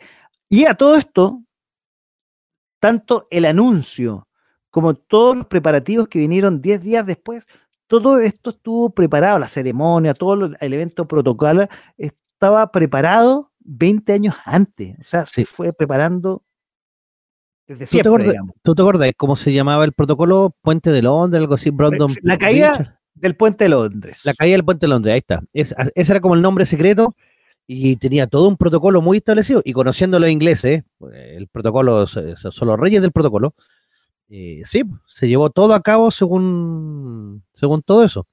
Ahora, la cantidad de plata que costó ese entierro, no me refiero al, al entierro en sí, sino todo lo que hay que cambiar, partiendo por los billetes, partiendo por algunas constituciones, como la de Jamaica, como la de Nueva Zelanda, que hablan de la reina y van a tener que cambiarlo por el rey o declararse Estado independiente. No sé, ahí, ahí se las dejo. Bueno, si quieren eso- independizarse, este momento. Espérate, es que te está, te está- te está adelantando a todos los.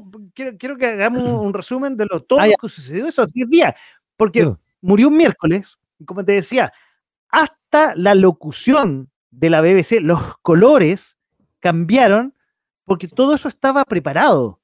O sea, no era al azar avisar que eh, la monarca que eh, reinó el Reino Unido por 73 años, eh, era, llegué- a- había muerto, era decir, oye, se murió la vieja. No, era todo un ceremonial, cambio de colores, las fotos, eh, todo era realmente, y esta señora yo creo que estaba tan preparada que, y, y, y avistada a su muerte, estoy, esto estoy elucubra- elucubrando, pero fue a morir al castillo donde ella pasaba sus vacaciones familiares y que le encantaba, que era en Escocia, el castillo de Balmoral.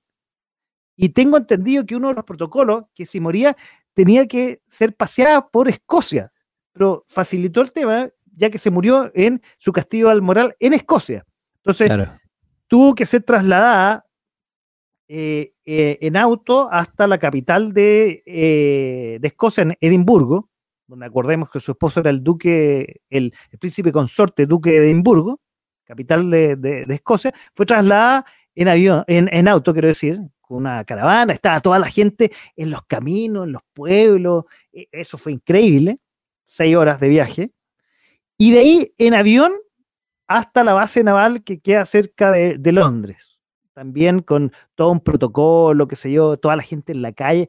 Realmente era como si estuviera la visita de alguien, un ser importante, pero iba ella en el ataúd. Eso era increíble. Realmente todo tan preparado que uno no se lo puede imaginar realmente como simple chileno.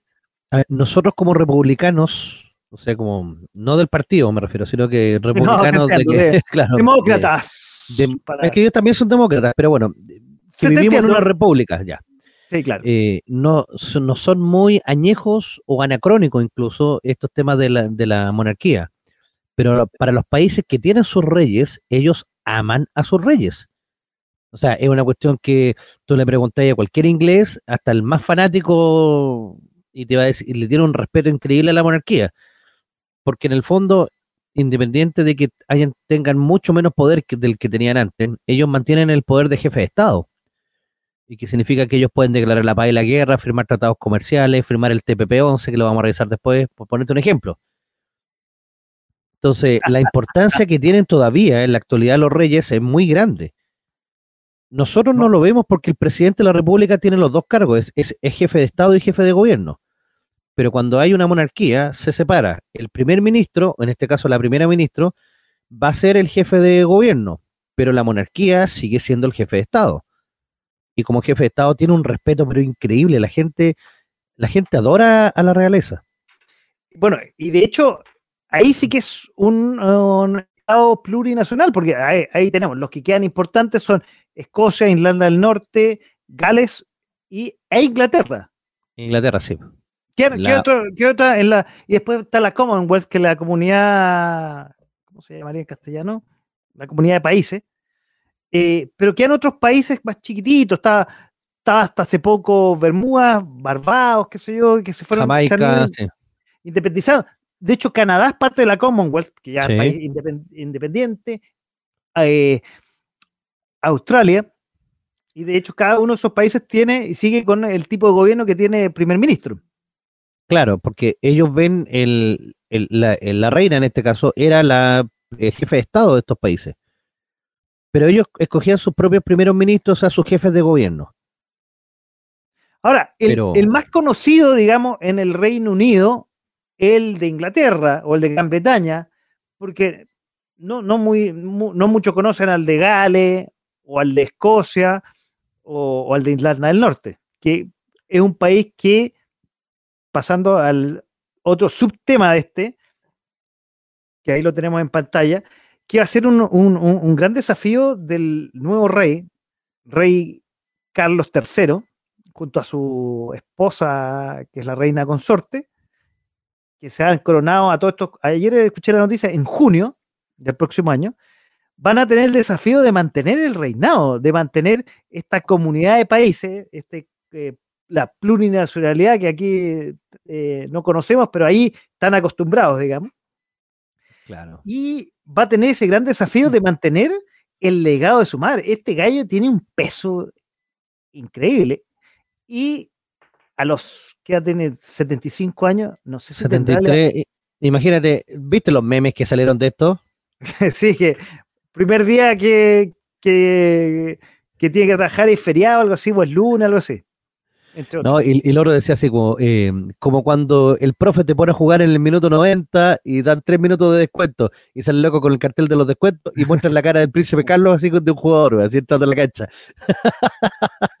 no, porque claro, por la edad que tiene, ¿cuántos años hubiera gobernar? ¿Unos 10, 15 años con suerte? Ponle 20. Ponle 20 ya, hasta los 93, entonces ya, pero así, a todo reventar. Ahora, la reina le faltó poco para derrotar en el récord a Luis XIV. La reina gobernó 70 años, Luis XIV gobernó 72. Mira, increíble. Lo, tuvo ahí, lo tuvo ahí, a dos años de derrotar el récord. Sí.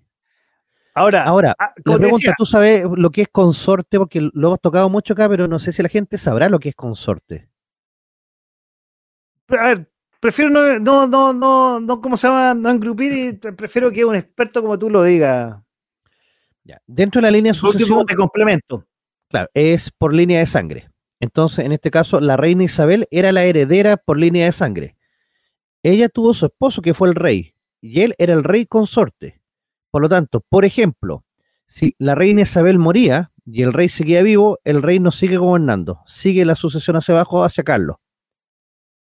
En este caso, Camila Parker Jones es la reina va a ser la reina consorte, pero en el caso de que Carlos muera y Camila siga viva, ella no es la reina. En este caso baja inmediatamente la línea de sucesión. A eso se refieren con consorte. A todo esto, perdón, te, corrijo, que, el príncipe de Edimburgo era príncipe consorte, no era rey. Él nunca fue rey porque estaba, el, el reinado estaba a nombre de una reina. Él no podía ser rey consorte. Ya, pero estaba, era la pareja, pero en el fondo era la, ella era la que tenía la línea de sangre, por lo tanto, bajo ella sería. En el caso de que Carlos muera, Camila Parker Jones no va a ser reina. No, no. Claro, va a ser su hijo William, que tenemos ahí. ¿Qué otra de las, no sé si novedades que tuvo, tuvo la muerte de, la reina es que reunió a los hermanos que estaban un poco peleados y reapareció eh, Harry, el segundo hijo de Carlos, y así príncipe Carlos, del rey Carlos, junto a su esposa Meghan, que sabemos que está un poco desaparecido y un poco distanciados de, la corona. Claro. No, de hecho ellos renunciaron a la corona hace tiempo, pero claro, en este suceso había que ir, o sea. Oye, y el que volvió a cena que está medio, lo tenían medio escondido, es al hijo Andrea. Que, sí. está escondido por eh, estos escándalos sexuales. En la isla de Weinstein. ¿Weinstein era? ¿Harvey Weinstein? Harvey Weinstein, exactamente. Weinstein, ese mismo desgraciado. Sí, pues estaba terrible fondeado. Estaba fondeadito, lo tenían ahí. Y bueno, tuvo que aparecer. Eh, de hecho, en la en las ceremonias oficiales, fúnebres, el tipo, salvo en una donde estuvieron todos los hijos, pudo vestir traje militar, pero en general, al igual que Harry, eh, vistieron traje civil, digamos. La, elegancia, obviamente, correspondiente a un funeral de Estado, pero eh, civil, no, no pudieron usar eh, sus trajes militares. Claro. Entonces, no, pero es que todo esto es protocolo, o sea, está, está todo, está todo dicho, o sea aquí no hay nada que inventar. No, todo está, escrito. Todos, todos sabían lo que había que hacer. Pero ojo, yo, eh, yo creo que el protocolo para el rey eh, Carlos ya debe estar eh, organizándose. O sea, porque ponte el caso, ¿te acordáis el Papa que duró 28 días? Juan Pablo I fue, no, no fue Juan Pablo I, fue. Juan Pablo I, Juan Pablo I, exactamente. Ya, 28 duró días. Dos semanas. O dos semanas. Entonces también el, a ese loco lo envenenaron. Sí, esa weá fue muy turbio, muy turbio. Sí, porque el loco quería meterse con las cuentas del Banco Vaticano. No, no, no, aquí la mafia manda, así que. Sí, claro. Después asume Carol Goltía, alias Juan Pablo II para los amigos, y eso es lo que igual duró caleta tiempo. Pero no se metió en problema, Claro, no se quiso meter en problema. No, pues ya, ya, sabía lo que le había pasado al otro, entonces ya, este no. No, además, seguramente le dijeron, ¿Queréis más? Bueno, ponte que a Carlos le dé un ataque al corazón ahora, porque es factible. ¿Qué hacen? Por eso, el protocolo tiene que estar ya armado también para el, para el nuevo rey. Sí, y el nuevo rey, como dijimos, es eh, Príncipe William, que no nada que ver con el ex convencional Raúl, no tiene nada que ver. La gente me ha dicho, oye, pero ¿qué hace el convencional Raúl allá? pero mira, eh, eh, está el convencional Raúl, eh, Atria, perdón, y está Ed Sheeran también al lado. Son igualitos, Atria y Ed Sheeran. Como Atria, no, a Raúl. No, pues si el pelado se parece a Atria, pues. No, pues a Raúl. Busca ¿A es igual, es igual. Ah, es más parecido. Ya, es más parecido a Raúl y Echera, sí, te lo valido. Ahí, te lo valido. Ahí, ahí lo vamos. Sí, absolutamente. Echera, no sé qué hacía ahí. Oye, a todo esto, esta señora, eh, la, la, su majestad, la reina Isabel, fue velada por tres días en Westminster Hall, que es todo un sector ahí, eh, en una capilla, mientras el nuevo rey, que ya no lo han coronado, pero es el nuevo rey Carlos III, tenía que visitar a los eh, países que, eh, del, Reino Unido, los cercanos, digamos. estamos hablando de Escocia, Escocia, Escocia, Inglaterra del Norte y Gales, del cual él, acuérdate, fue príncipe por mucho tiempo. Claro. Entonces ahora baja la línea de sucesión y hay que nombrar un nuevo príncipe de Gales y toda la cuestión. Hay un nuevo príncipe de Gales que ahora es, William. Sí, pero que tiene que tiene que darle el título. Todavía no ah, se lo da, por eso todo el protocolo, sí, todo el protocolo. Después, la ceremonia eh, eh, de despedida, la misa final, fue realizada en Westminster Abbey, rodeada de toda la familia y mandatarios mundiales. Eso no lo habíamos nombrado. Eh, viajaron muchos mandatarios. El que no estuvo, y yo creo que Carlos estuvo muy apenado, no fue Boric a todo esto. Claro. me, comentó que no que estaba triste porque no había. Bueno, pero está, yo creo que, otro que no fue fue Alberto Fernández. no sé si me explico. sí, claro. Sí, claro. Bueno, oye, y paso ahí, la, ministra de Relaciones Exteriores, nuestra canciller, se mandó un condor ahí eh, diciendo, son esas fallas que uno no entiende. Ella viviendo en Inglaterra por tantos años. Yo me podría equivocar y casi digo príncipe Carlos, pero yo dijo el rey Carlos II, que tengo entendido que murió hace mucho tiempo, pero bueno. Claro, o sea, confundió a la dinastía española con la dinastía inglesa. Oye, y, finalmente, bueno, eh, tras la misa se rindieron los honores por las calles de Londres, del sector central, ahí cerca del eh, Palacio de Buckingham, donde fue enterrada finalmente junto a su marido, eh, después de viajes de Londres hasta Windsor, la reina Isabel II en una misa privada con sus hijos y toda una ceremonia que si usted quiere ver más o menos cómo son, yo recomiendo The Crown. Muy buena serie, está muy bien hecha. Oye, Paco, te tengo, una, te tengo una consulta. Dime. Mira, se me ocurrió ahora, si, a ver si la eh, puedo, se la puedo contestar, quizás en una ni siquiera. No, que tú le pegáis más el inglés que yo. Yo oh, sé que. Oh, yes. Yo sé que el príncipe Carlos es príncipe Charles, ¿cierto? Sí. Ya. Isabel, ¿cuál es el nombre de Isabel en inglés? ¿O le dicen Isabel nomás? Elizabeth. Ah, ya, Elizabeth, ya. Y el signo, a todo esto, mira, ya que tú lo contaste, el signo de ella era ER2. No sé si te has fijado. E, ER2. Ya. Porque era, no era Elizabeth Reina, no. Era. Uy, se me olvidó este lo tenía, lo, lo lancé y se me olvidó. ¿Regency? Regina, Elizabeth Regina II. Ya. Y ah, ahora, ya, okay es eh, Carlos y algo más. CR, CR3. Y el nombre no me acuerdo en este momento. Mientras, no, sea, mientras no sea CR7 está todo bien, güey. claro, absolutamente. Ah, Elizabeth, ya, bueno. Elizabeth Regina 2. Y creo que él eh, es Charles Rex the Third. Oye, mira, la, reina de la empanada. ¿Comiste empanada todo esto, no? Sí, me hice mierda comiendo empanada. Yo hice mi propia masa, mi propio pino y comí empanada como malo en la cabeza. Ah, miércoles.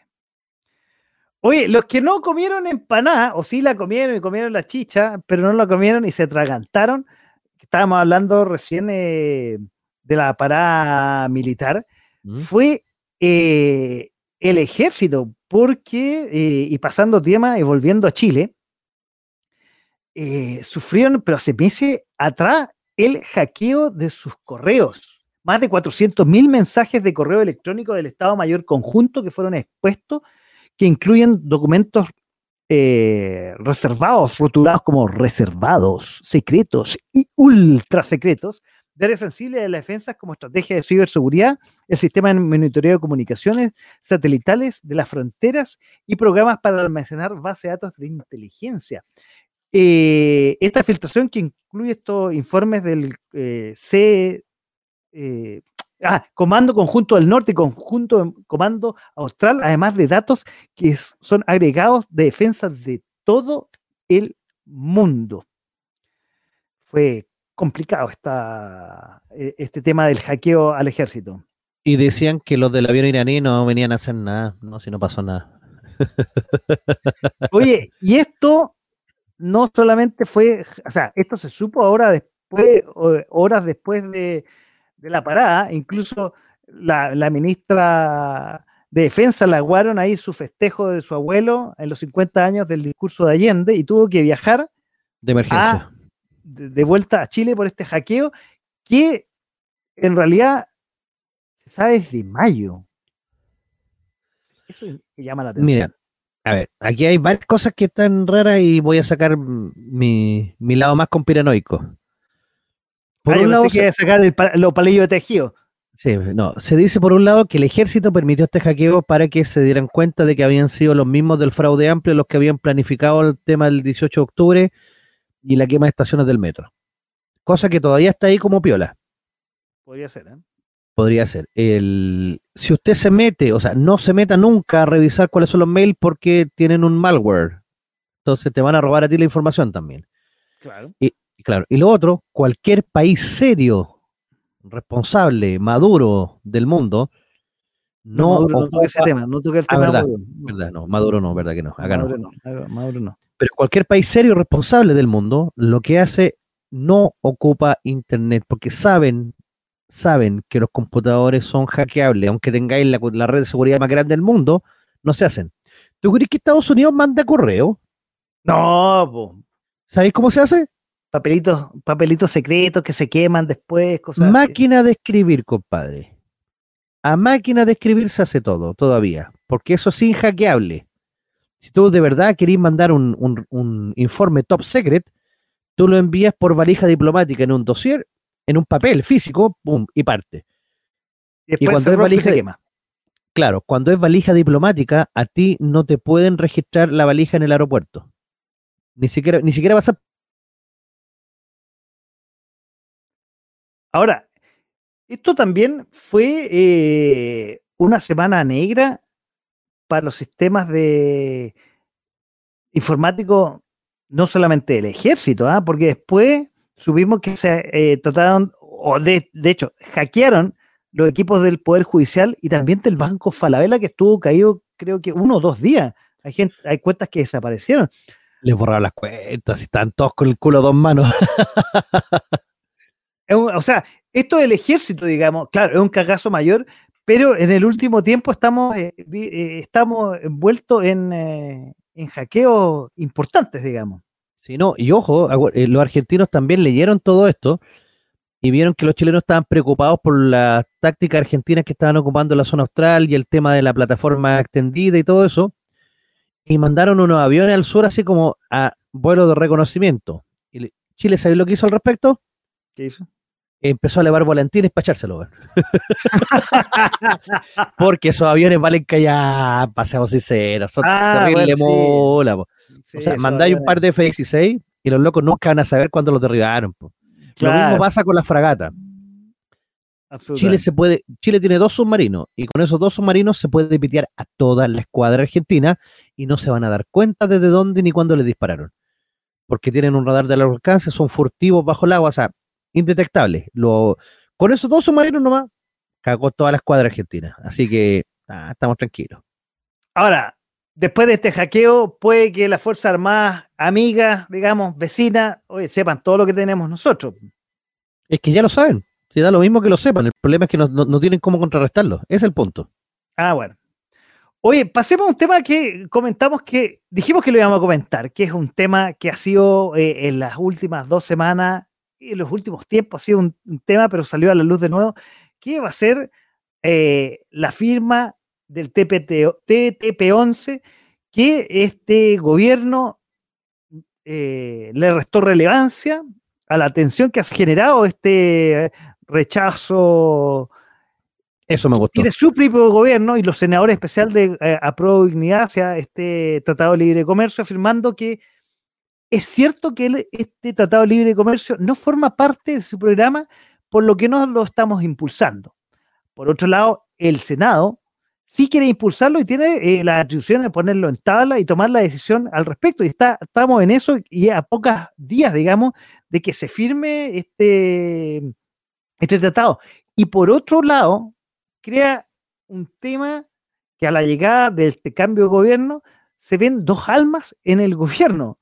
Un alma que está a favor de este Tratado de Libre Comercio, porque obviamente quiere traer eh, mayores inversiones, como el caso del ministro Marcel, el de Hacienda, y la ministra recién llegada Toa, y por otro lado el Frente Amplio y el Partido Comunista que creen que lo único que trae son inversiones, entonces no es muy bueno el tratado. Ya, a ver, dos puntos con el tratado. El tratado a Chile no le favorece, partamos de ahí. O sea, puede ser un tratado globalista, pero Chile ya tiene relaciones comerciales bilaterales o multilaterales con todos estos países que están en, el mapa. Entonces, el TPP-11, técnicamente, si lo vemos desde un punto de vista comercial, a Chile no le conviene porque ya tiene el tratado de libre comercio con ellos. ¿Por qué? Eh, ¿Cuál es la trampa que puede tener este TPP-11? Yo no digo que sea todo malo, pero tiene unas trampitas que no, no incomodan una empresa transnacional, ponle McDonald's, por poner un ejemplo. Y amigos de McDonald's no se nos enojen. Pero, por ejemplo, eh, McDonald's tiene un conflicto laboral acá en Chile con algunos de sus trabajadores por cualquier cosa. Eh, si la Corte Suprema chilena falla a favor de un trabajador, por ejemplo, McDonald's puede recurrir al TPP-11 y decir que en otro país está haciendo esa misma práctica y que no es penalizada y en Chile no debería ser penalizada. O sea, hay una suprajusticia dentro de este TPP-11, me refiero en el término empresarial y comercial, donde se favorece mucho el actuar de las empresas transnacionales en medio de las empresas locales. Y eso puede ser peligroso, puede ser peligroso. No digo que lo sea, pero puede sentar un, mal precedente. Y eso es complejo. Ahora, eso es lo que ha salido últimamente de los famosos que en el de este gobierno ocupar las side letters o claro. las cartas secundarias, complementarias, laterales, que en el fondo harían como un eh, anexo diciendo justamente lo que tú estás diciendo, que en el fondo, ante estos casos, nosotros ya presentamos nuestras, eh, eh, nuestros, ¿cómo se llama? Como, nuestros puntos de vista y que lo tengan en claro por si pasa lo que tú estás diciendo. Claro, claro. Entonces, el tema de los tribunales internacionales es complejo porque firmar el, TPP, el TPP-11 significa entregar soberanía chilena a una entidad internacional. Y eso que, que todavía no se sabe bien cómo va a funcionar, entonces eh, mm, eh, es complejo, es complejo. Mira, yo entiendo la reticencia. Yo soy, no, no soy tan globalista en el sentido de política. Sí, yo soy globalista en el sentido económico. Sea, tratado de libre comercio con todo el mundo, y que compitan los mejores, y porque eso en el fondo beneficia a la gente porque los precios bajan.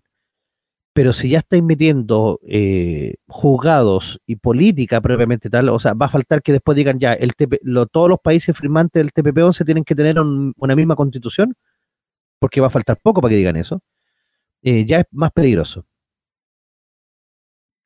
Ahora, poniendo estos anexos, digamos, de inconformidad, que las famosas side podía ser eh, un, tema, digamos, que ahí uno se eh, tiene un, resguardo ante lo que tú estás diciendo.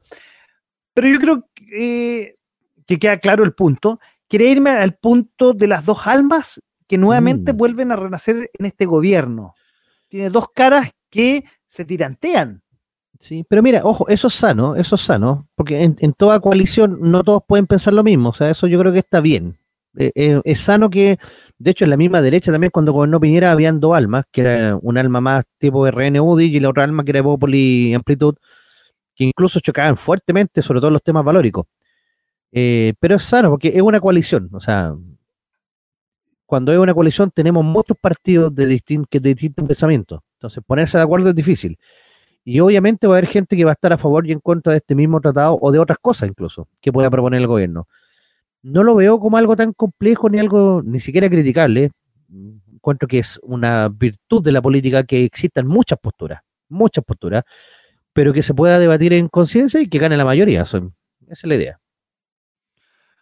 Oye, y bueno, este gobierno tiene dos almas, un poco para terminar ahí el TPP-11, que se va a firmar entonces en las próximas semanas, ya tiene el, eh, el apruebo de gran parte del Senado, obviamente salvo los, que son partidarios del gobierno, los del Frente Amplio eh, en particular.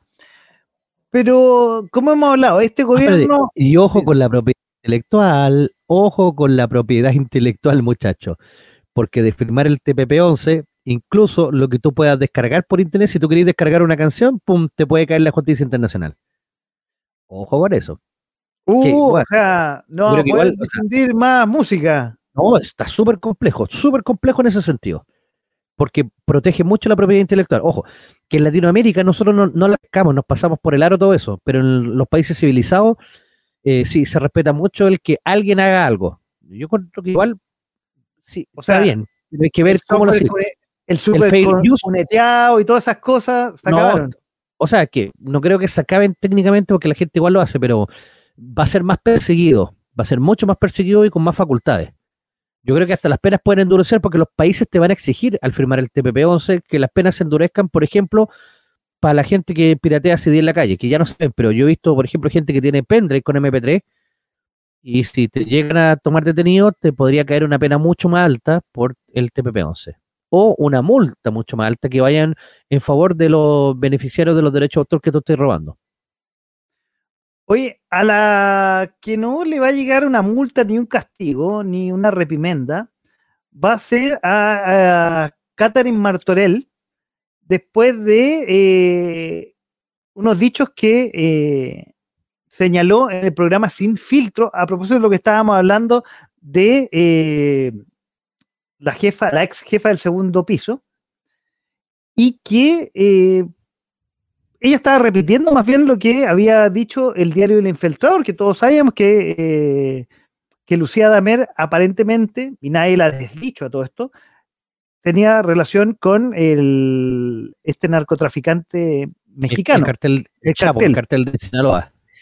Ahora, pero la actual eh, ministra del Interior, que en ese momento era vicepresidenta, porque el presidente andaba afuera, mandó una carta como de molestia al Partido de Renovación Nacional, al cual ella pertenece, dándole como, ¿cómo decirlo elegantemente? Sugiriéndole al partido que ella se retractara de lo que había dicho. O que la expulse, o que la mate. bueno, yo quería ser más elegante, pero... Digámoslo que... Y, y, ha traído una serie de, de causó revuelo porque en el fondo, primera vez que aparentemente pasa esto, que un gobierno le manda a un partido, eh, cualquiera de este sea, una carta para que uno de sus miembros, que una persona, porque ella estaba no como partido, sino estaba como persona particular en un programa de televisión, se desdiga lo que, dijo en ese programa y más encima pida disculpas. A ver, el tema de o sea, es un secreto a voces, pero si tú no tienes pruebas no puedes hacer ninguna afirmación. Yo creo que ese es el punto. La presunción de inocencia está siempre. Tú puedes decir, podría darse el caso de que ella tenga nexos y que a lo mejor iba a, declarar contra el FBI. Es completamente distinto decir, no, sí, está involucrada y va a ir como testigo ante el FBI. Aunque todo el mundo lo sepa, pero si tú no tienes pruebas de eso, no puedes decirlo. Porque eso se llama calumnia y te pueden eh, iniciar un juicio en el cual tú te puedes ir hasta preso por eso. Ahora, espérate, eh, estoy de acuerdo contigo.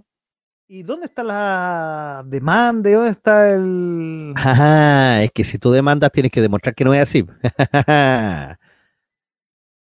por eso la carta matonesca que manda, diciendo, oye, callen esta desgraciada.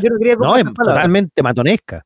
Porque claro, basta con decir, ya sabe que usted se mandó acá a mandar un condoro, nos vemos en tribunales. O desdígase, le doy un día para pedir disculpas, si no las pide nos vemos en tribunales. Cosa que no hicieron. Pero mandan esta carta matoresca, así diciendo, no, aquí en nombre del gobierno estamos diciendo que esto es inaceptable y que por favor bájenla. O sea, de hecho RN acusa de, comillas, violencia política a la carta de la OTOA. Y recordemos, Carta de Matorel lo que afirmó en el programa de televisión Seis Filtro es que el presidente Gabriel Boric sí sabía lo de Lucía Damer y, que iba a declarar como testigo al FBI y que iba a aprovechar este viaje del de, eh, presidente a Estados Unidos para ir a declarar y ella, ella iba a viajar con pasaporte diplomático. Por eso, pero ¿cuál es la prueba que tiene ella? Es el punto. O sea, capaz que sea verdad. Yo no estoy, yo no estoy negando la verdad de sus dichos. Pero ¿cuál es la prueba que tú tienes? Ahora, desde el otro lado, ¿cuál es la forma de desmentirlo? ¿Tienen ellos pruebas para desmentirlo? No se quieren meter en ese cacho tampoco. Entonces, Hasta el momento, el gobierno no ha desmentido ni a Martorell ni al diario El Infiltrador. Claro, es como decir, no tengo pruebas, pero tampoco dudas. que es una frase maravillosa que te dijeron, oh, está muy buena, porque claro, yo digo, sé que lo que estoy diciendo no tengo pruebas, pero tampoco tengo dudas. Oye, pero a ver, eh, lo que te iba a decir, antes de pasar al siguiente tema, pero tú mismo lo dijiste, o sea, esto no se había dado nunca y es como una actitud matonesca, definitivamente, de este gobierno. Eh, no me extrañaría, mira, viste, ahí estoy ocupando una frase que debería haber ocupado Martorell, no me extrañaría que Guillermo Telier estuviera detrás de todo esto, ¿viste? Así se hace. No lo estoy afirmando, no tengo pruebas, pero tampoco duda. Martorell aprende. a todo esto, pero a ver, ahí también está, y me voy a meter, y lo que dice, eh, estamos en este programa, está eh, el derecho a uno opinar lo que uno mediantemente quiere, está, eh, esa es la responsabilidad de los adultos, digamos. Claro, pero y está la responsabilidad del gobierno de tomar las acciones legales correspondientes, y las acciones legales correspondientes no es escribir una cartita al partido donde, eh, donde pertenece la persona. Es como acusarla a la mamá, ¿me entendés? Claro, o sea, primero defendamos la libertad de expresión, sobre todas las cosas. La libertad de expresión, no me salía la palabra. Sobre todas las cosas, la libertad de expresión. Tú puedes decir la pelotudez más grande que se te ocurra, pero eres libre de decirla. Ahora, si la decís, atenta a las consecuencias. Yo creo que ese es el punto más importante. No, pero aquí tampoco, aquí tampoco vemos eso de que atenta a las consecuencias como, eh, mira, me hizo acordar mucho es cuando, cuando, por ejemplo, hay una guerra, y cuando pasó con Estados Unidos que invadió eh, Afganistán, saltándose a la ONU. ¿Te acordás que le dijeron que no y los locos invadieron igual? claro. Ya, entonces, después todo el mundo decía un chiste así como, ya, ¿y qué va a hacer la ONU entonces? Le va a mandar una carta a Estados Unidos diciendo lo muy enojado que están. ¿Qué significa, güey? es lo mismo acá. Oye, pero como eh, decimos, este, este gobierno que está en práctica, eh, siempre nos sorprende y cada semana en septiembre nos ha sorprendido con nueva cosa. Y eh, voy a poner aquí ya la, foto de apoyo y los caracteres que es la salida, ya no sé cómo definirlo esto, es la salida no de la primera dama, porque no existe el rol, la, la Irina Caramano de Boric, la Polola va a ser la ex Polola, la expareja. Bueno, en resumen, la coordinadora sociocultural que eh, va a dejar de trabajar en las seis fundaciones que preside en el cargo de los ministerios, probablemente eh, a fines de em, este año. Las fundaciones que eh, preside tradicionalmente que manejaban las primeras damas, que son Integra, Prodemo, todo, Chile Enter, Artesanías de Chile, Tiempos Nuevos y las orquestas juveniles e infantiles de Chile, que están hasta ahora eh, en las manos de, no la primera dama, de Irina Caramanos, que hubo también un tema, ¿te acuerdas? Hace un par de semanas atrás. En enero, como decía, van a dejar de estar de la mano de esta censista política y van a, llegar probablemente a distintos eh, ministerios que están relacionados con estos eh, con esas entidades. Y ella va a tomar más bien, eso lo estoy leyendo ahí lo formal, un rol más bien ejecutivo de acompañante del presidente. ¿O habrán terminado? Esa es la cosa que uno no queda claro con esto. Y se me fue el profe, ¿eh? yo estoy rellenando eh, mientras leía la pauta y se me fue el profe. Oye, bueno, estamos con el resumen de septiembre eh, con el profe y estábamos leyendo esto de Irina Carama y se, me fue. Se me fue, voy a tener que llamarlo a ver qué, qué, le pasó. Se, le cayó la internet, seguramente vamos a ir por teléfono. Oye, raro esto de que eh, no sé qué va a pasar con Irina Caramano. Dejas la primera dama, deja de, por lo menos estas fundaciones las va a dejar, eh, pero es una situación muy... Vamos a llamar al profe para que sigamos con el programa. Eh, ya en los últimos minutos que nos quedan.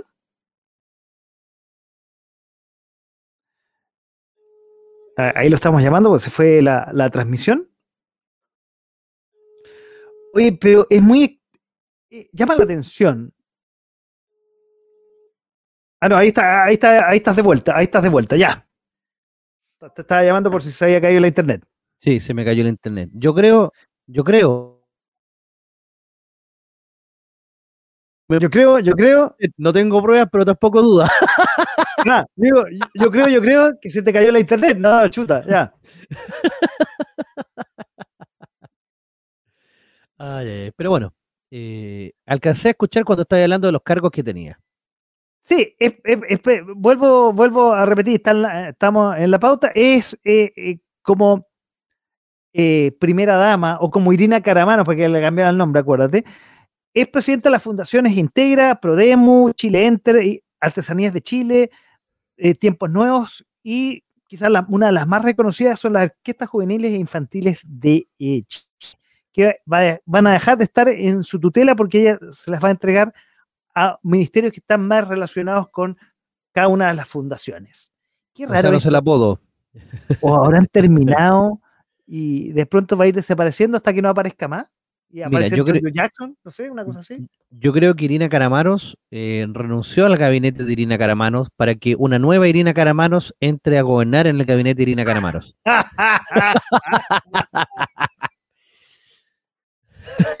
¿Quién reao cómo han manejado este tema? Porque, a ver, No, pero Sí. ya está lista la sucesora, ojo.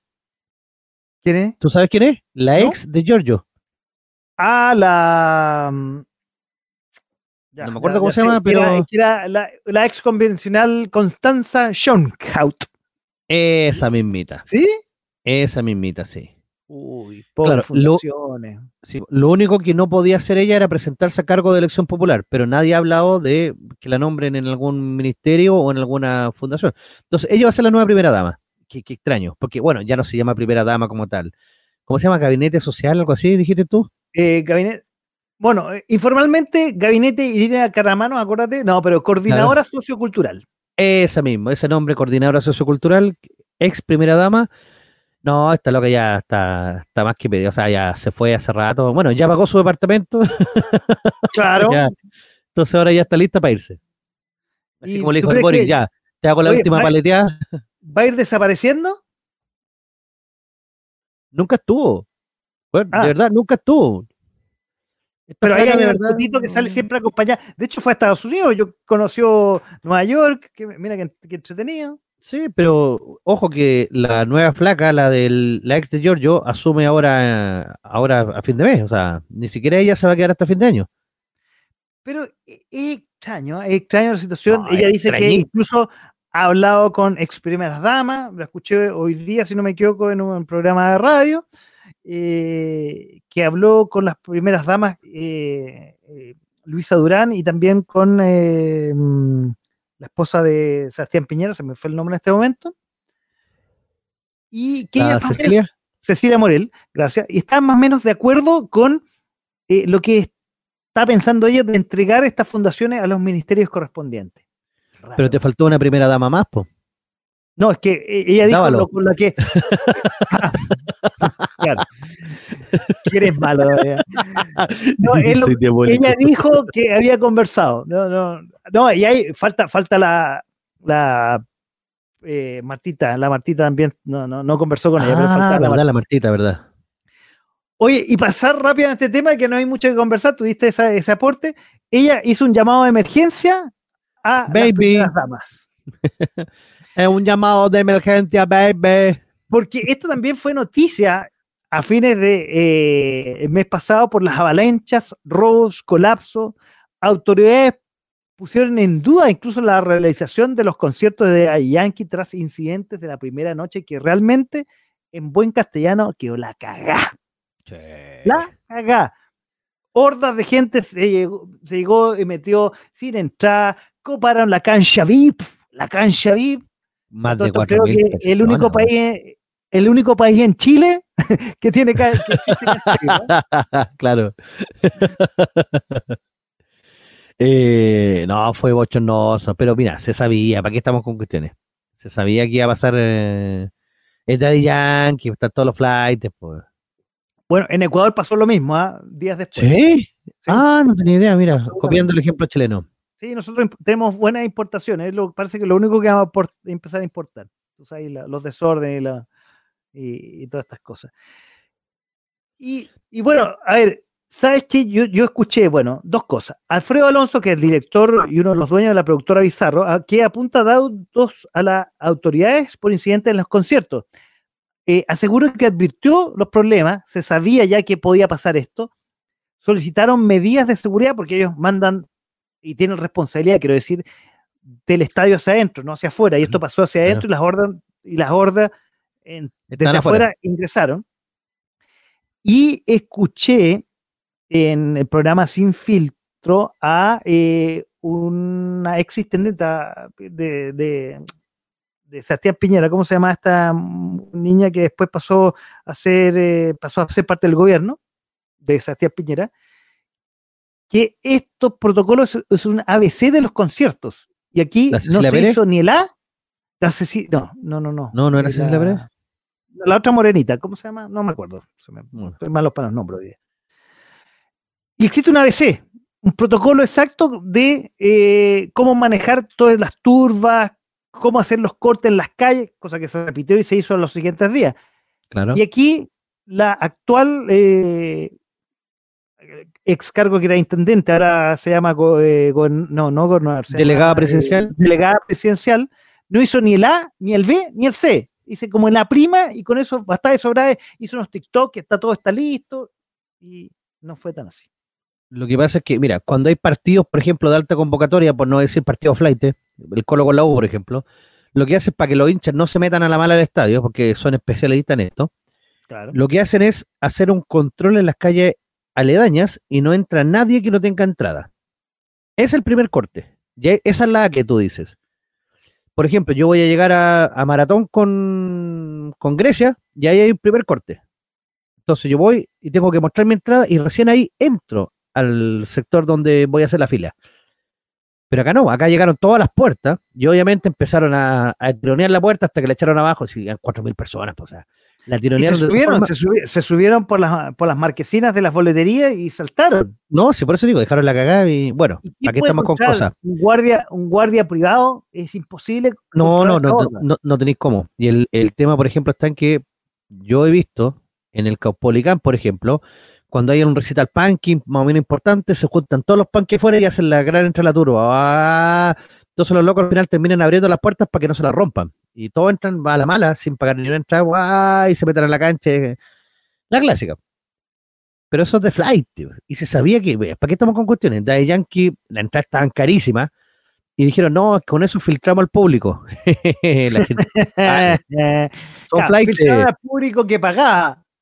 es como decir, vamos a colocar un torniquete en las micros para que la gente no se pase. La gente va y salta los torniquetes con todo y ni le pregunta al chofer ya. O sea, pasa Oye, nomás. A, a todo esto me llama la atención, no, no- cuando estaba preparando esto no, me- no me di cuenta, pero ahí tenemos una imagen, lo que nos están viendo, de la BBC, dice, Daddy Yankee, thousand force their way into Santiago's concert. O sea, fue una noticia internacional, no me había dado cuenta. Sí, pues, ahora, ¿qué dice ahí? Que eh, eh, miles forzaron su entrada al concierto de Santiago. Ay, ay, ay. Mira, qué lindo exportando esto para el mundo. así, pues. Y así queremos que los inversionistas vengan a Chile. Claro, para traer Rock en Río, por ejemplo, acá. Bueno, yo me acuerdo que cuando era cabro yo iba al rock en el río, que se hacía en Cerro Navia, ahí a la orilla del río Mapocho. Rock en el río. No. Sí, y colocaban un escenario grande ahí a la orilla del río Mapocho, pero en la parte de Cerro Navia donde no había nada, o sea, en puras piedras. Y ahí se ponían a tocar puras pandas punky que no conocía a nadie, algunos jijoperos, y todo ahí entre medio mochando y peleando entre nosotros, y era entretenido igual. Y la entrada era 500 pesos o un alimento no perecible. Buena, buena esa. Viejos buena, tiempos. buenos tiempos. Oye, vamos rapidito a las noticias internacionales que han pasado eh, este mes, porque ya estamos casi pasaditos, estamos Sí, a punto. sí, llegando Oye, a las 12 ya. Rápidamente, la, la- Uh, sí. la muerte de la mujer iraní, que ha causado eh, conmoción mundial. Eh, to- eh, todo, esto rápidamente te, te cuento una joven que fue arrestada por la policía moral iraní por llevar el eh, llevar mal el velo y se le veía parte de, de- de su cuerpo la detuvieron y aparentemente la maltrataron eso estoy aparentemente no, no me queda clara la noticia Bueno, la mataron a golpe. la mataron creo, a golpe pues, sí, creo, digamos, ¿no? creo, creo, creo. Eh, claro. Y ha causado revelación, eh, eh, una, ha causado conmoción mundial, incluso en Irán, que no Las están acostumbrados, han, eh, las mujeres han subido la voz, han hecho protestas, las han acompañado a nivel mundial, no a nivel mundial, a nivel, digamos, de, de eso, de redes sociales, no, ha sido un apoyo mundial y hace días que hay protestas con respecto a esto. Me- me- Enhorabuena. Enhorabuena, exactamente. Eh, incluso los colegios, ahora ya también están, las mismas estudiantes se están quitando el velo, porque mira, para explicar un cachito, y brevemente, porque estamos, estamos, Sí, estamos, estamos en sí. estamos en loro. eh, el tema, el- cuando tú eres eh, sunita, que es como la religión más ortodoxa dentro del, del Islam, las solteras deben llevar el velo que le cubra completamente el pelo y solamente pueden mostrar el rostro. Si se te mueve, si se, corre un poco el velo, ya no estás cumpliendo con la, con la ley y puede ser eh, detenida. Entonces, la revelación que hicieron ellas, o sea, de sacarse el, velo y quemarlo en, la vía pública, es como que se, se empelotaran. A ese nivel, como que anduvieran en pelota. Ah, por eso ahora circulan unos, videos ya de, actrices, ya, ya estoy tomando un tema de, más, más de luces, digamos, eh, de cortándose el pelo. Ahora entiendo por qué. Claro, y yo digo, ¿y dónde están las feminazis, o sea, perdón, las feministas chilenas? Sí, ah, ah, ah, son de cartón, son de cartón. ¿Por qué? Porque el régimen iraní apoya a Venezuela y los demás. Son de cartón, cabras, son de cartón. Oye, lo otro, eh, la semana pasada fueron las votaciones eh, que ya habíamos hablado, que hubo un tema eh, en, el preámbulo de estas votaciones en Brasil, donde quedaron lo que se suponían para la segunda vuelta Lula da Silva y Bolsonaro, Jair Bolsonaro. Pero la sorpresa es que Jair Bolsonaro está ahí a pocos puntos de Lula, porque se supone que Lula, eso decían las encuestas, iba a ganar por goleada. Y como se ve en el planito que estamos ahí compartiendo los que nos están viendo, está la mitad del país dividido. Sí, pero, a ver, iba a ganar por goleada 54, decían las encuestas más pesimistas, y terminó con un 48 y un 43, pero cuando sacaste un 48 ya, te, ya ganaste, o sea, ya... Nada que hacer, ¿Sí? nada que hacer. ¿Tú dices que Jair no tiene posibilidad de remontar? No, no es imposible, porque eh, dentro de los candidatos que están más abajo, hay porcentaje. El que tiene el 3,05 es del Partido de los Trabajadores también. Y ese 3,5 se, va, se va a vaciar prácticamente por completo a, Lula. Lo único que podría salvar a Bolsonaro es que ese 20% que se obtuvo de ir a votar vaya a votar y que sume el, el resto de todos los demás candidatos. Lo único que podría. podría estar peleado. Pero no, no, la verdad, con 48, no, no tienen nada que hacer. Bueno, esa noticia la vamos a tener después. Eh, el, resumen del próximo mes. Próximo mes, exactamente. Oye, y la última noticia es lo que está pasando en Rusia con Ucrania, que brevemente, y tú lo puedes eh, dar un poquito más de profundidad, hubo un, eh, Vladimir Putin quiso hacer un, hizo, pues, no quiso hacer, hizo un referéndum en eh, eh, los sectores de Ucrania que están tomados, eh, ganó este referéndum, los anexó al este territorio ucraniano. Kiev, por otro lado, pide rápidamente entrar a la OTAN, dado esto. Por otro lado, Putin obliga a alistarse a todos los hombres al ejército, porque mucha gente no quiere ir a pelear a esa zona, y por otro lado, los mismos rusos tratan de salir del país para ir a pelear. y por último, el ejército ucraniano, esta zona, que es la zona nor... No, la, zona este, eh, el ejército ucraniano se ha vuelto a tomar esos mismos territorios. Entonces, la zona sureste, sí ha sido un total fracaso para Vladimir Putin. ¿eh? O sea, recordemos que el hijo de Putin, que su padre también era Putin, entonces él es un hijo de Putin. efectivamente. Este hijo de Putin eh, dijo que la guerra le iba a durar dos semanas. Yo me estoy viendo al imperio austrohúngaro contra Serbia, que dijo lo mismo y terminó con la derrota de Alemania en la Primera Guerra Mundial. Eh, yo creo que por eso nadie quiere meterse acá, porque se está dando el mismo caso. El tema es que el Putin hizo un referéndum eh, libre y democrático. Notemos el énfasis en libertad y democracia. Con la pistola en la mesa. claro. Eh, de este referéndum. Y las cuatro provincias decidieron anexionarse a Rusia. ¿Cuál es el gran drama que tiene para Ucrania? Es que juntan a la zona de Crimea y pierden el, control a, la salida del, del Mar Caspio. Mar Negro. Ah, el Mar Caspio está más arriba, el Mar Negro está un poquito más abajo y van a quedar con una pequeña salida al Mar Negro, los ucranianos. Y que los ucranianos un poco más y quedan Mediterráneo, porque tienen esta pequeña salida, pero antes tenían control del Mar Caspio, zona rica en petróleo, donde pasan grandes acueductos. Eh, ¿Coincidencia? No lo creo. bueno, eh, y además pero la fuerza... Putin se quiere quedar con la central eh, hidroeléctrica, digo, eh, nuclear más grande de, Europa, que está. Claro, no, obviamente, no, sí. En esa zona. Todo esto está más que controlado. Pero el tema esencial acá es que Putin se le está yendo todo esto de la mano, está haciendo la reclutación forzosa, la gente se está golpeando, quebrando piernas para no enlistarse. un rapero se suicidó diciendo que no podía matar y pum, se tiró de un décimo piso porque había, eh, había sido enlistado. Y la verdad es, eh, Rusia lo está pasando mal. Ojo, que Rusia todavía no saca su mejor armamento, ya dio de baja todo el armamento antiguo, o sea, ya liberó los eh, almacenes para poder llenar eh, de, de armamento. Yo creo que por ese lado, si Rusia quería dar de baja el antiguo armamento, lo hizo perfecto.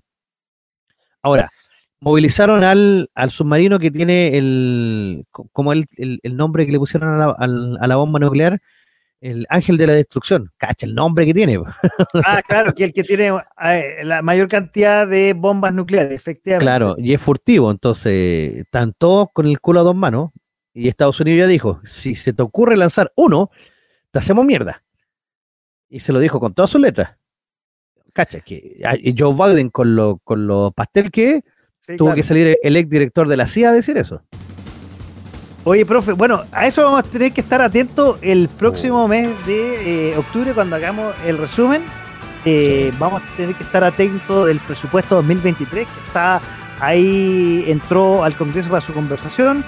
La reforma previsional, la ley de Oh. pensiones, que tuvo un temita ayer eh, que no lo vamos a comentar, lo vamos a comentar sí. hasta el próximo mes. La firma del TTP-11 que lo hablamos, la elección en Brasil. Lo de carrera con. Lo de carrera Exacto. con. Sí, por eso no quise cosa más- comentar. Lo vamos a comentar el próximo Sí. mes. Porque estamos ya, nos están cortando ahí de, de los estudios. Y Halloween. Oh, se viene Halloween.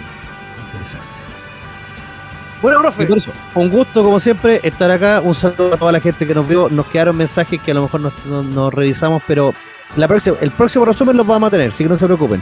Sigan enviando mensajes al WhatsApp.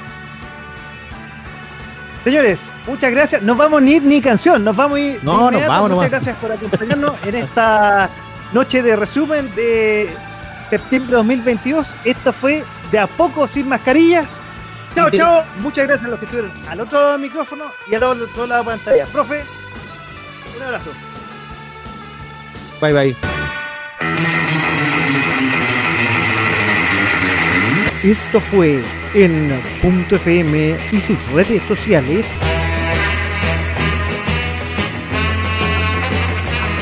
De a poco, sin mascarilla.